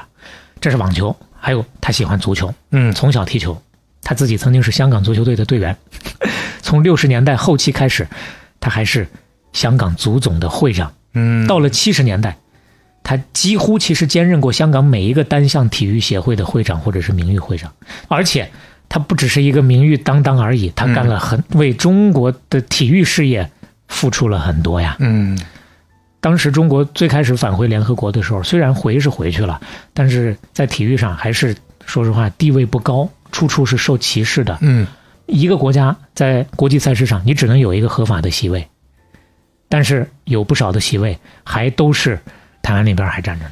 嗯他呢，就在这个过程当中，在帮助新中国恢复各项国际体育组织当中的应有地位的时候，奔走呼号啊！回过头来再看当年中国获得国际羽联、足联、篮联在内的这些席位的背后，都有他的身影啊！哦，这里边还有他的事儿呢。咱们这这可能大家也大概知道，这八十年代陆陆续续开始重回这种对国际体育赛事。对啊，你就说你讲过的健力宝的这个这奥运会嘛，咱们第一次去参加那个奥运会，对他也去了，啊，并且去的时候还受到威胁的，遭遇生命威哎胁呦的。，包括那次奥运会，包括他去国外参加其他一些体育方面的会议，嗯经常有台湾的特工就跟在后头。嗯一九八三年的时候，当时还接到过通知，说北京跟香港的情报部门同时接到线索，有三个小组抵达香港，要计划暗杀一些亲北京的政商人士，嗯，他就是其中之一啊。哎呀，而且中国申奥他也没少出力啊。两千年咱申办悉尼奥运会， 两千年咱申办，想要把它办成北京奥运会的，啊嗯那最后变成悉尼奥运会了。嗯咱可能就是我咱这个年纪的这就还有话说到印象，两千年申报悉尼奥运会， 这啥呀？这所以我笑了嘛。哎 嗯北京跟悉尼一票之差呀，是包括萨马兰奇宣布的时候都先说感谢北京，嗯那当时咱听不懂外国话的，以为哦就北京了就开始激动了呀，对不对？嗯没有，先嗯，感是谢是北京，是，又啊晚了八年对，嘛。那也是面子当时，因为他当时跟萨马兰奇个人关系都已经处得很好了，天天请吃饭啥的。 哎呦天哪！嗯而且他以中国奥委会的名义捐钱，在洛桑建了奥林匹克博物馆。嗯，当时还放出话来，如果北京申办成功，我至少捐出十个亿，兴建一座可以容纳十万人的奥运主会场。嗯其实，在此之前，他捐的钱就已经海了去了，北京亚运村游泳馆等等这些个地方，他都已经捐过很多了。嗯当然，最后很遗憾，嗯啊，两千年没有能够升上，嗯，没升上，你很难想象他当时那段时间就跟丢了魂似的。嗯据他身边的朋友说，一度都怕他自杀呀，嗯，就是这种休戚与共的这种状态啊哎。呦，当然，最后多少还是圆梦了嘛。嗯虽然说两千年之后因为身体原因，他就没有在这个方面再继续的跟得太紧了，但是让儿子，让这个家族，还是在这个体育事业方面在做贡献的。毕竟后面零八年嗯，我们身上了。哎，包括零八年这么多场馆当中，水立方是唯一一个接受捐赠建的奥运场馆，嗯这当中最大的一笔是来自霍英东的，是，是他捐的，嗯这就是他在体育方面做的贡献嗯和他一辈子跟体育的不解之缘了。做了这么多的贡献，说实话，那大陆也非常的认可他。嗯，一九八四年十月一号，他又一次的应邀参加，当时是国庆三十五周年的纪念日了，登上了天安门去观看庆祝仪式。之前没少去，但是这是第一次直接上天安门城楼啊，嗯这回感受就不一样了，因为这回的身份不一样了。是，八零年，他被邀请成为全国政协第五届委员会的委员。嗯八三年，在政协五届三次会议上被选为全国政协常委。嗯他是第一个在全国政协、全国人大这两个国家机构任职的香港人之一啊。嗯那你再看八四年，第一次站上天安门城楼，看下面阅兵，哎呀，百感交集啊！嗯正好有一个女记者走到他身边，问他有什么感想。他哽咽了，支支吾吾了半天，没说出话来，直接眼泪哗哗的就淌下来了。嗯那那个记者当时以为是他看到，正好那那阵儿导弹走到 他跟前了，看到导弹才流泪。他说其实不是，是我看到整个国家发生这么大的变化，想到过往所有的这一路走过来的一切，加到一起，嗯，有了，这么一个情感呀、哎，这是八四年的这么一个镜头，嗯下一个镜头就到一九九七年了，香港回归的时候，哎他是坐在主席台的。啊，曾经当时有评论说，香港回归之后，霍英东恐将成为商界最大赢家。嗯，对啊，你跟大陆关系那么好，你这个对吧地位在这摆着呢，是吧？嗯，你肯定是两边通吃啊。是，但是呢，其实之后他就没有像之前那么像五十年代最开那始么那积样极的参与这些了，啊大开大合了。是，用他们家后人的传过来的话，就是我们家老爷子说了，或者说我们家爷爷说了，钱没有挣完的时候，还得让人家吃饭呀。嗯差不多就行了，挣多少是多呀。嗯，包括在内地，很多人觉得这么大的人物，我要在大陆投个资，那不是一帆风顺吗？嗯，不是的，还真不是的，非但不是，还遇到了各种各样的低头蛇和各种各样的不地道的事情，这些是很多人想象不到的。他在大陆的最后的算是晚年吧，两个着力点，第一个是海南，当时其实最早是有中央的领导希望他带头去开发海南，说这边我们要大力的搞一下，你带个头搞一搞。那他说他转悠了一圈，考察一圈，说那亚龙湾这边我投资吧，嗯我搞吧。那会儿是八十年代末，八七年其实就签了征地合同了，嗯但是因为各种各样的原因，一直拖到九三九四年都没有真正的落实，这前前后后就过了个六七年了。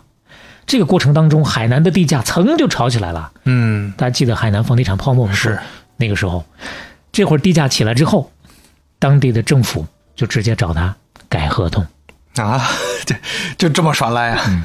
要签新合同。嗯这当中涉及很多细节，我们就不一一的去展开了哎。但不管怎么说，在这个地价的合同上，嗯地价涨了三百一十倍，嗯另外一哎个合同地价涨了十五倍。嗯，最后他一看，这就这还包括这合同当中还牵扯到其他的一些、其他的一些细节，嗯也都不太合理啊。嗯，算了这这怎么不签签了了？对啊，这事儿就不了了之了。嗯不了了之，可能回头还得受埋怨。嗯怎么这么多年你都没开发呀？嗯嗯嗯当然，他确实步伐也不快，但这这当中确实太有太多原因，他列了五大原因，嗯那边的基础设施跟不上，等等等等，嗯，各种各反样，正有一些限制吧啊，慢慢的就退出海南这边的发展了。嗯海南这边不行，真正到了晚年，他呕心沥血全部倾注的另外一个地方是他的老家。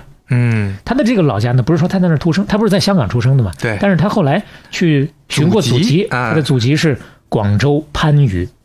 嗯他想，我最后就把番禺这个地方建设一下吧。嗯当然，他也不是说随便建设，他也考察过了，在番禺准备去建设南沙这么一个地方，最早是属于番禺县的南沙，后来现在其实是广州的南沙区了哎啊。这个地方呢，他自己也是有一个打算的，他觉得这个区位是有优势的。你看看这个地图，嗯南沙是属于广州的这么一块儿，哦，正好是嗯它是广州、香港、澳门距离都比较近的一个地方。对，啊它是有深水港的。嗯你看，澳门到南沙大概四十一海里，香港到南沙大概三十八海里这么一个距离。他觉得把这块弄起来，我要搞一个小香港。嗯，但是那会儿很难，因为他派人先去考察，看完之后回来就四个字儿：寸草不生，连人影都看不着。但是他觉得这个地方行，力排众议，就要搞这儿。一九八八年八月，他主持着请了世界著名的城市规划管理的专家，对南沙新城给了一个整体的规划设计。嗯目标用十五年左右的时间，把南沙建成一座以深水港为中心、交通运输、工业加工、旅游服务综合发展、功能齐全、环境优美的现代化的滨海城市。嗯为了达到这个目标，他花十八亿在南沙买了二十二平方公里的土地，拿来开发建设。之后十年的时间，陆陆续续投资超过百亿。哦到一九九七年的时候，他以一元的价格把南沙的地皮捐给了慈善基金会，嗯同时呢，让基金会把所有的收益都用于投资南沙的经济，嗯又有跟基金会搭边的一个具体的操作，我们就这个地方也不多做展开了。嗯嗯其实有这么一个操作背后，也多少有一些原因吧。他在南沙倾注了这么多的心血和精力，但是依然还是像咱前头说的，不顺利，哦，整个发展过程当中碰到了不少意想不到的阻碍。嗯有的时候他都用痛心和无奈来表达了。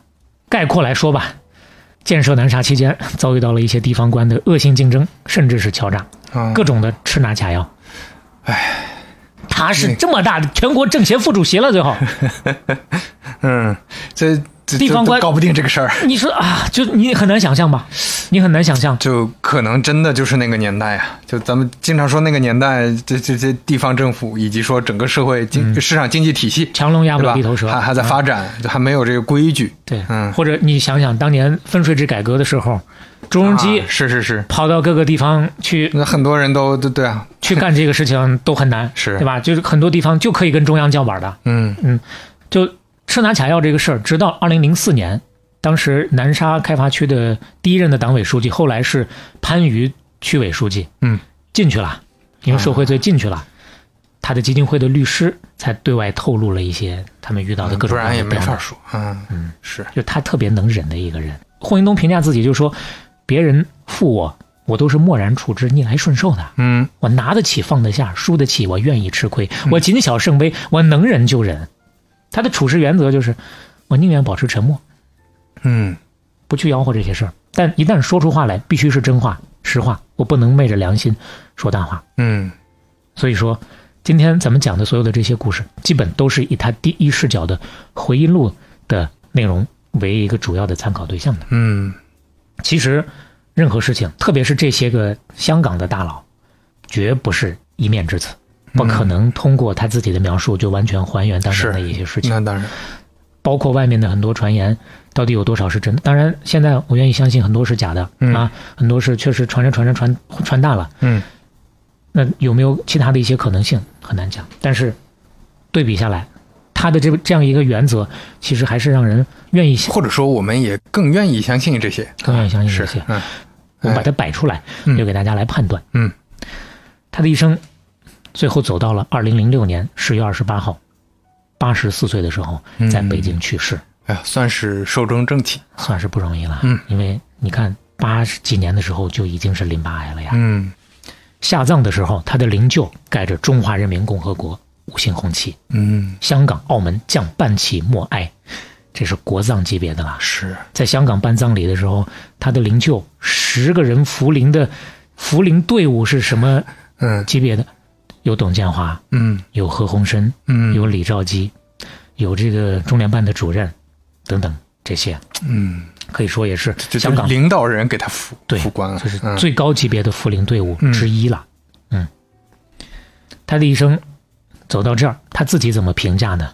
在他的自传的前言当中是这么说的：“他说回首往事，假如人生满分是一百分的话，他说我给自己不止打一百分，而是一百多分，他哦给自己打一百多分呐、嗯你想，这得是得对自己多满意啊？为什么？他说，因为几十年来，我不单只是自己赚钱，我还帮别人赚钱。所有帮过我或者跟我合作过的人，个个都赚钱，都发达。我敢说，我从来没有负过任何人，但是不少跟我合作过的人都有负于我啊。嗯，这是哎呀，他的一个表述。嗯，确实，当年你比如说跑走私的那阵儿，跑完之后他就不干这些事儿了，跟之前那些人没有太多联系了。但是那些人回过头来再找他的时候，要么要谈合作，要么要要钱。合作他一看不愿意做，都婉拒；但是要钱的，基本上能投资的，他都想方设法的帮那么一把。嗯，今天的故事就说完了，是吧？嗯对，今天听完还是挺感慨的，因为其实对这个名字，可能我们从小就多少有耳闻，嗯偶尔会听到一些片段，对吧？大概知道是一个香港的大富豪，是然后包括后面的很多香港的大人物跟他都有各种各样的关系吧。但是确实之前很多是只言片语，很多媒体也是用那种比较夸张的一些口吻或者说边角料是来去描绘他。但今天我们捋完他整体的这个故事之后，确实会感觉这个人物更更鲜活、更立体。另外呢，就是我我的体会啊，就前面他这种艰苦创业这些，我们在之前其他的一些商人、其他我们觉得很钦佩的一些企业家身上都能看到。嗯同时呢，我觉得我非常让我感慨的是，他的我们经常说他是一位爱国商人嘛，嗯或者香港知知名的爱国商人，跟大陆走得比较近。当然，这个可能也被很多人认为是攻击的对象。但是我想说的是，这种爱国情怀在有些人身上体现出来是：哎，我跟政府搞好关系，我好好好就好做一个有商助于人。自己的生意。哎，就是可能甚至有的是想走一些啊灰色地带的事儿，反正嗯政府别办我，对吧？但是对于他的爱国来说，他最后是落到实事儿的，嗯他是基于自己的兴趣，基于自己想做成一些事儿驱动出发去爱国，包括他爱的这个国国，也不是说我爱政府，而是我我想要给大家做点事情。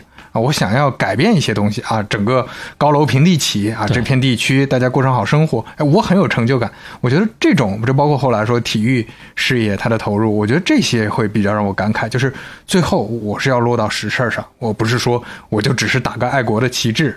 只是在嗯报纸上发表一些感慨啊，给给政府或者给各地捐些钱，什么剩下的我也不管了。对他是躬身入局的，这是一个有慈悲心的、很真实的人，而且真实到什么程度？就是让我的感觉下来，跟前面我们说到的绝大多数的这些所谓的大佬级的人物非常不一样的地方，就是他没有任何的那种大佬的架子。你知道他在很多问题的叙述的过程当中，经常会用到“我也不明白这个事儿是为啥”。我也不知道他怎么就这样 了，我搞不清楚是怎么回事，怎么就这样嗯了？呃很坦诚，对，啊非常的坦诚，而且呢，经常是把自己放在一个就是你感觉就像一个刚毕业的大学生在写文章一样，嗯就没有任何故弄玄虚的东西，嗯，说的都是非常的诚恳的，非常有赤子之心的那种感觉，你都很难想象一个大佬原来是可以是这样的吗？我们认知当中的大佬的形象从来都很少是这样的，嗯也给我们另外一个角度，让我们相信，不管是什么样的人，嗯。他都有可能在任何领域做成一些你想象不到的事情。对，就我们这整个肖磊讲的这个商业狂人故事，包括我们之前讲过的很多企业家，你能看到很多面，并不是像某些人想的一样啊，你要做商人啊，你就得大奸啊，大 奸四商，对吧？你就得做一些什么的事儿。就尤其我们前面讲的，确实有一些企业家早期是钻了一些空子等等，但是确实大家的路径是不一样的，并不代表说你走向富裕的那条路都只有一种路径。对，啊行吧，那、那今天呃片尾曲是片尾曲是这样的，因为咱相当一部分的内容，包括特别是最后的这部分内容，是特别主旋律的啊。这是 什么什么这？另外呢，呃，霍英东先生又真的是特别喜欢体育的，嗯所以今天的片尾曲落在这两个点的结合上，又跟主旋律有关，啊又跟体育有关。哦，我选了夺冠的主题曲，嗯，呃，来自于那英和王菲两位老师合作的《生命之河哎》啊，你看哎，这个这标个题题目对，也特别适合我是们放在是片尾曲，就合上了。对，没有啊那么的冷门的一首歌，嗯但是呢，整个的气氛还是可以帮你烘起来的，大家感受一下吧。来，当然，听歌的同时呢，你就有功夫一边回味，一边啊点点那个分享的按钮啊，朋友们，不要忘了 跟你志同道合的朋友一起来分享。对，也欢迎在各个平台、小宇宙、苹果 Podcast、喜马拉雅、网易云音乐、Spotify 等订阅和收听我们啊！一定要记得点那个订阅或者关注啊！半拿铁第六十一期杀青。我们下期再见。一道亮光曾划过，留住青春片刻。离别寒早些花落，梅去香为什么？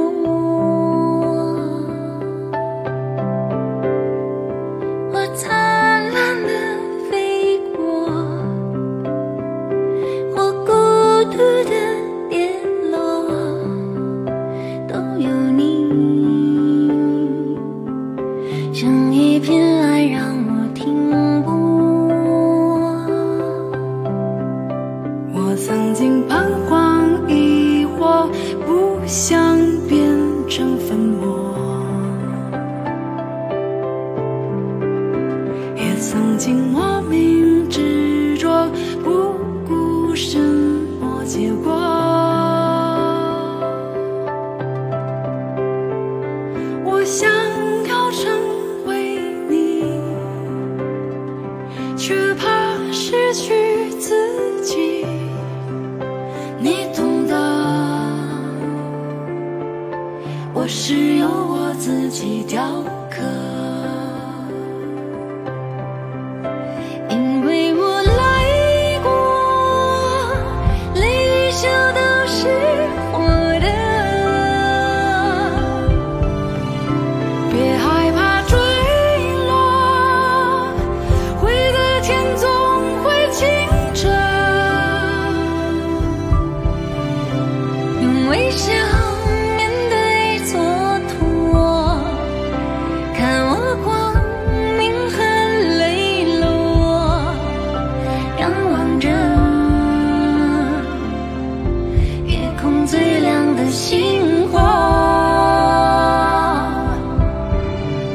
所以我爱过，在角落天空海阔，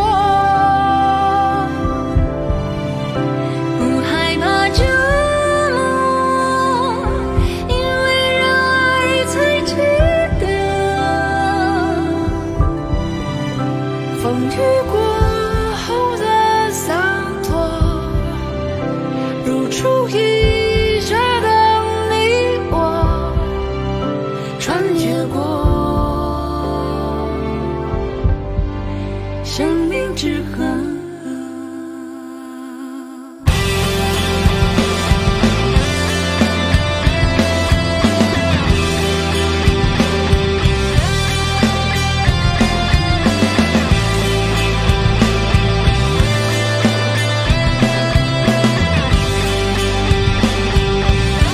因为我来过，每一笑都是火热。别害怕坠落，回到点总会清澈。用微笑面对蹉跎，看我光阴和泪落，盼望着天空最亮的星火。所以我爱过，在角落天空海阔。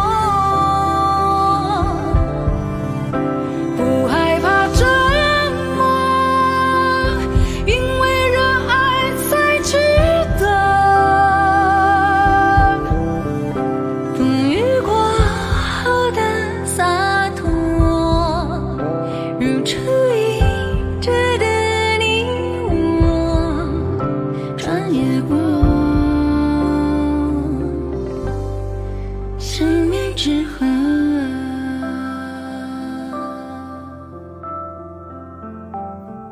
来，哎听完歌回来啊，咱们还是迅速的把这个最后的小彩蛋走一下。哎，前面刘飞说过啊，咱们确实有一些听友啊，特别的给面子，是大老远的开车过来。我看到确实也有听友啊，这个发朋友圈儿晒出嗯了他去零幺咖啡这个店 里喝半拿铁的一天的经历。哦另外呢，留言当中还特地说了，在店里面还帮我们推销了一杯，还叫那个小姐姐也关注我们。就摁着手机说：“你给我啊哎点这个，关注一 下关注一下搜 一下。”对哎，，其实我们店里面也放了我们自己的半拿铁的一个叫什么呀？一个小广告海报啊，哎一个海一报，个海报啊嗯，做的非常高级的啊。我们专门请了一个叫刘飞的老师设计的， 对啊，谢谢这位朋友啊。另外呢，嗯，咱们上期讲包玉刚先生那期，不是说他捐建各种各样的地方嘛？嗯确实有很多朋友都是哎，都说哎，我这想上哪个学校或者在哪个地方看过是吧？对，嗯比如说有宁波的朋友说啊，对于包玉刚图书馆特别有感情，小时候常常去那儿看书。是有杭州的朋友说，杭州有包玉刚游泳馆，这也特别的熟啊哈、哎，就在黄龙那边。对，当然以前有人一直以为包玉刚是个游泳运动员之类 的，这么个意思啊。嗯另外呢，还有这个普渡大学的校友啊，也留言说了，哎呦啊，这普渡大学也有一栋楼是包玉刚先生捐献的，哦啊嗯，特别的敬佩传是王。是是啊，还有就是咱上次不是还有一个挺有意思的地方，咱说那个晏殊行啊，啊，一代肩宽终不悔 啊， 是就是那个年代把保险行业印数叫做对晏殊行。刘飞问了一嘴嘛，现在叫不叫？那我因为我接触的所有的保险行业之前是没有叫的啊，随口一说，所以我就说，哎，后来大家有说的，其实现在在某些有些地方，啊嗯特别是比如说有朋友提到香港的一些上了年纪的人，还是会这么叫的。嗯嗯也有朋友留言说，在加拿大唐人开的保险公司也会有人说哎叫做晏殊行，哎，是就是还是会有一些老的传统，嗯慢慢的传下来、留下来的。嗯，所以说，再次的谢谢大家吧，还是不断的我们能够达成我们最初的那个目的，自己学习和大家分享的同时，嗯会有更多的信息量、高质量的反馈到我们这儿，我们自己又再一次的成长了。对。如果听完不管是哪一期，你觉得哎有很多共鸣，想跟我们聊聊天儿，可以把你的录音发到我们的投稿邮箱班纳铁 at 幺六三点 com。嗯啊，半拿铁六十一期真杀青。大家拜拜。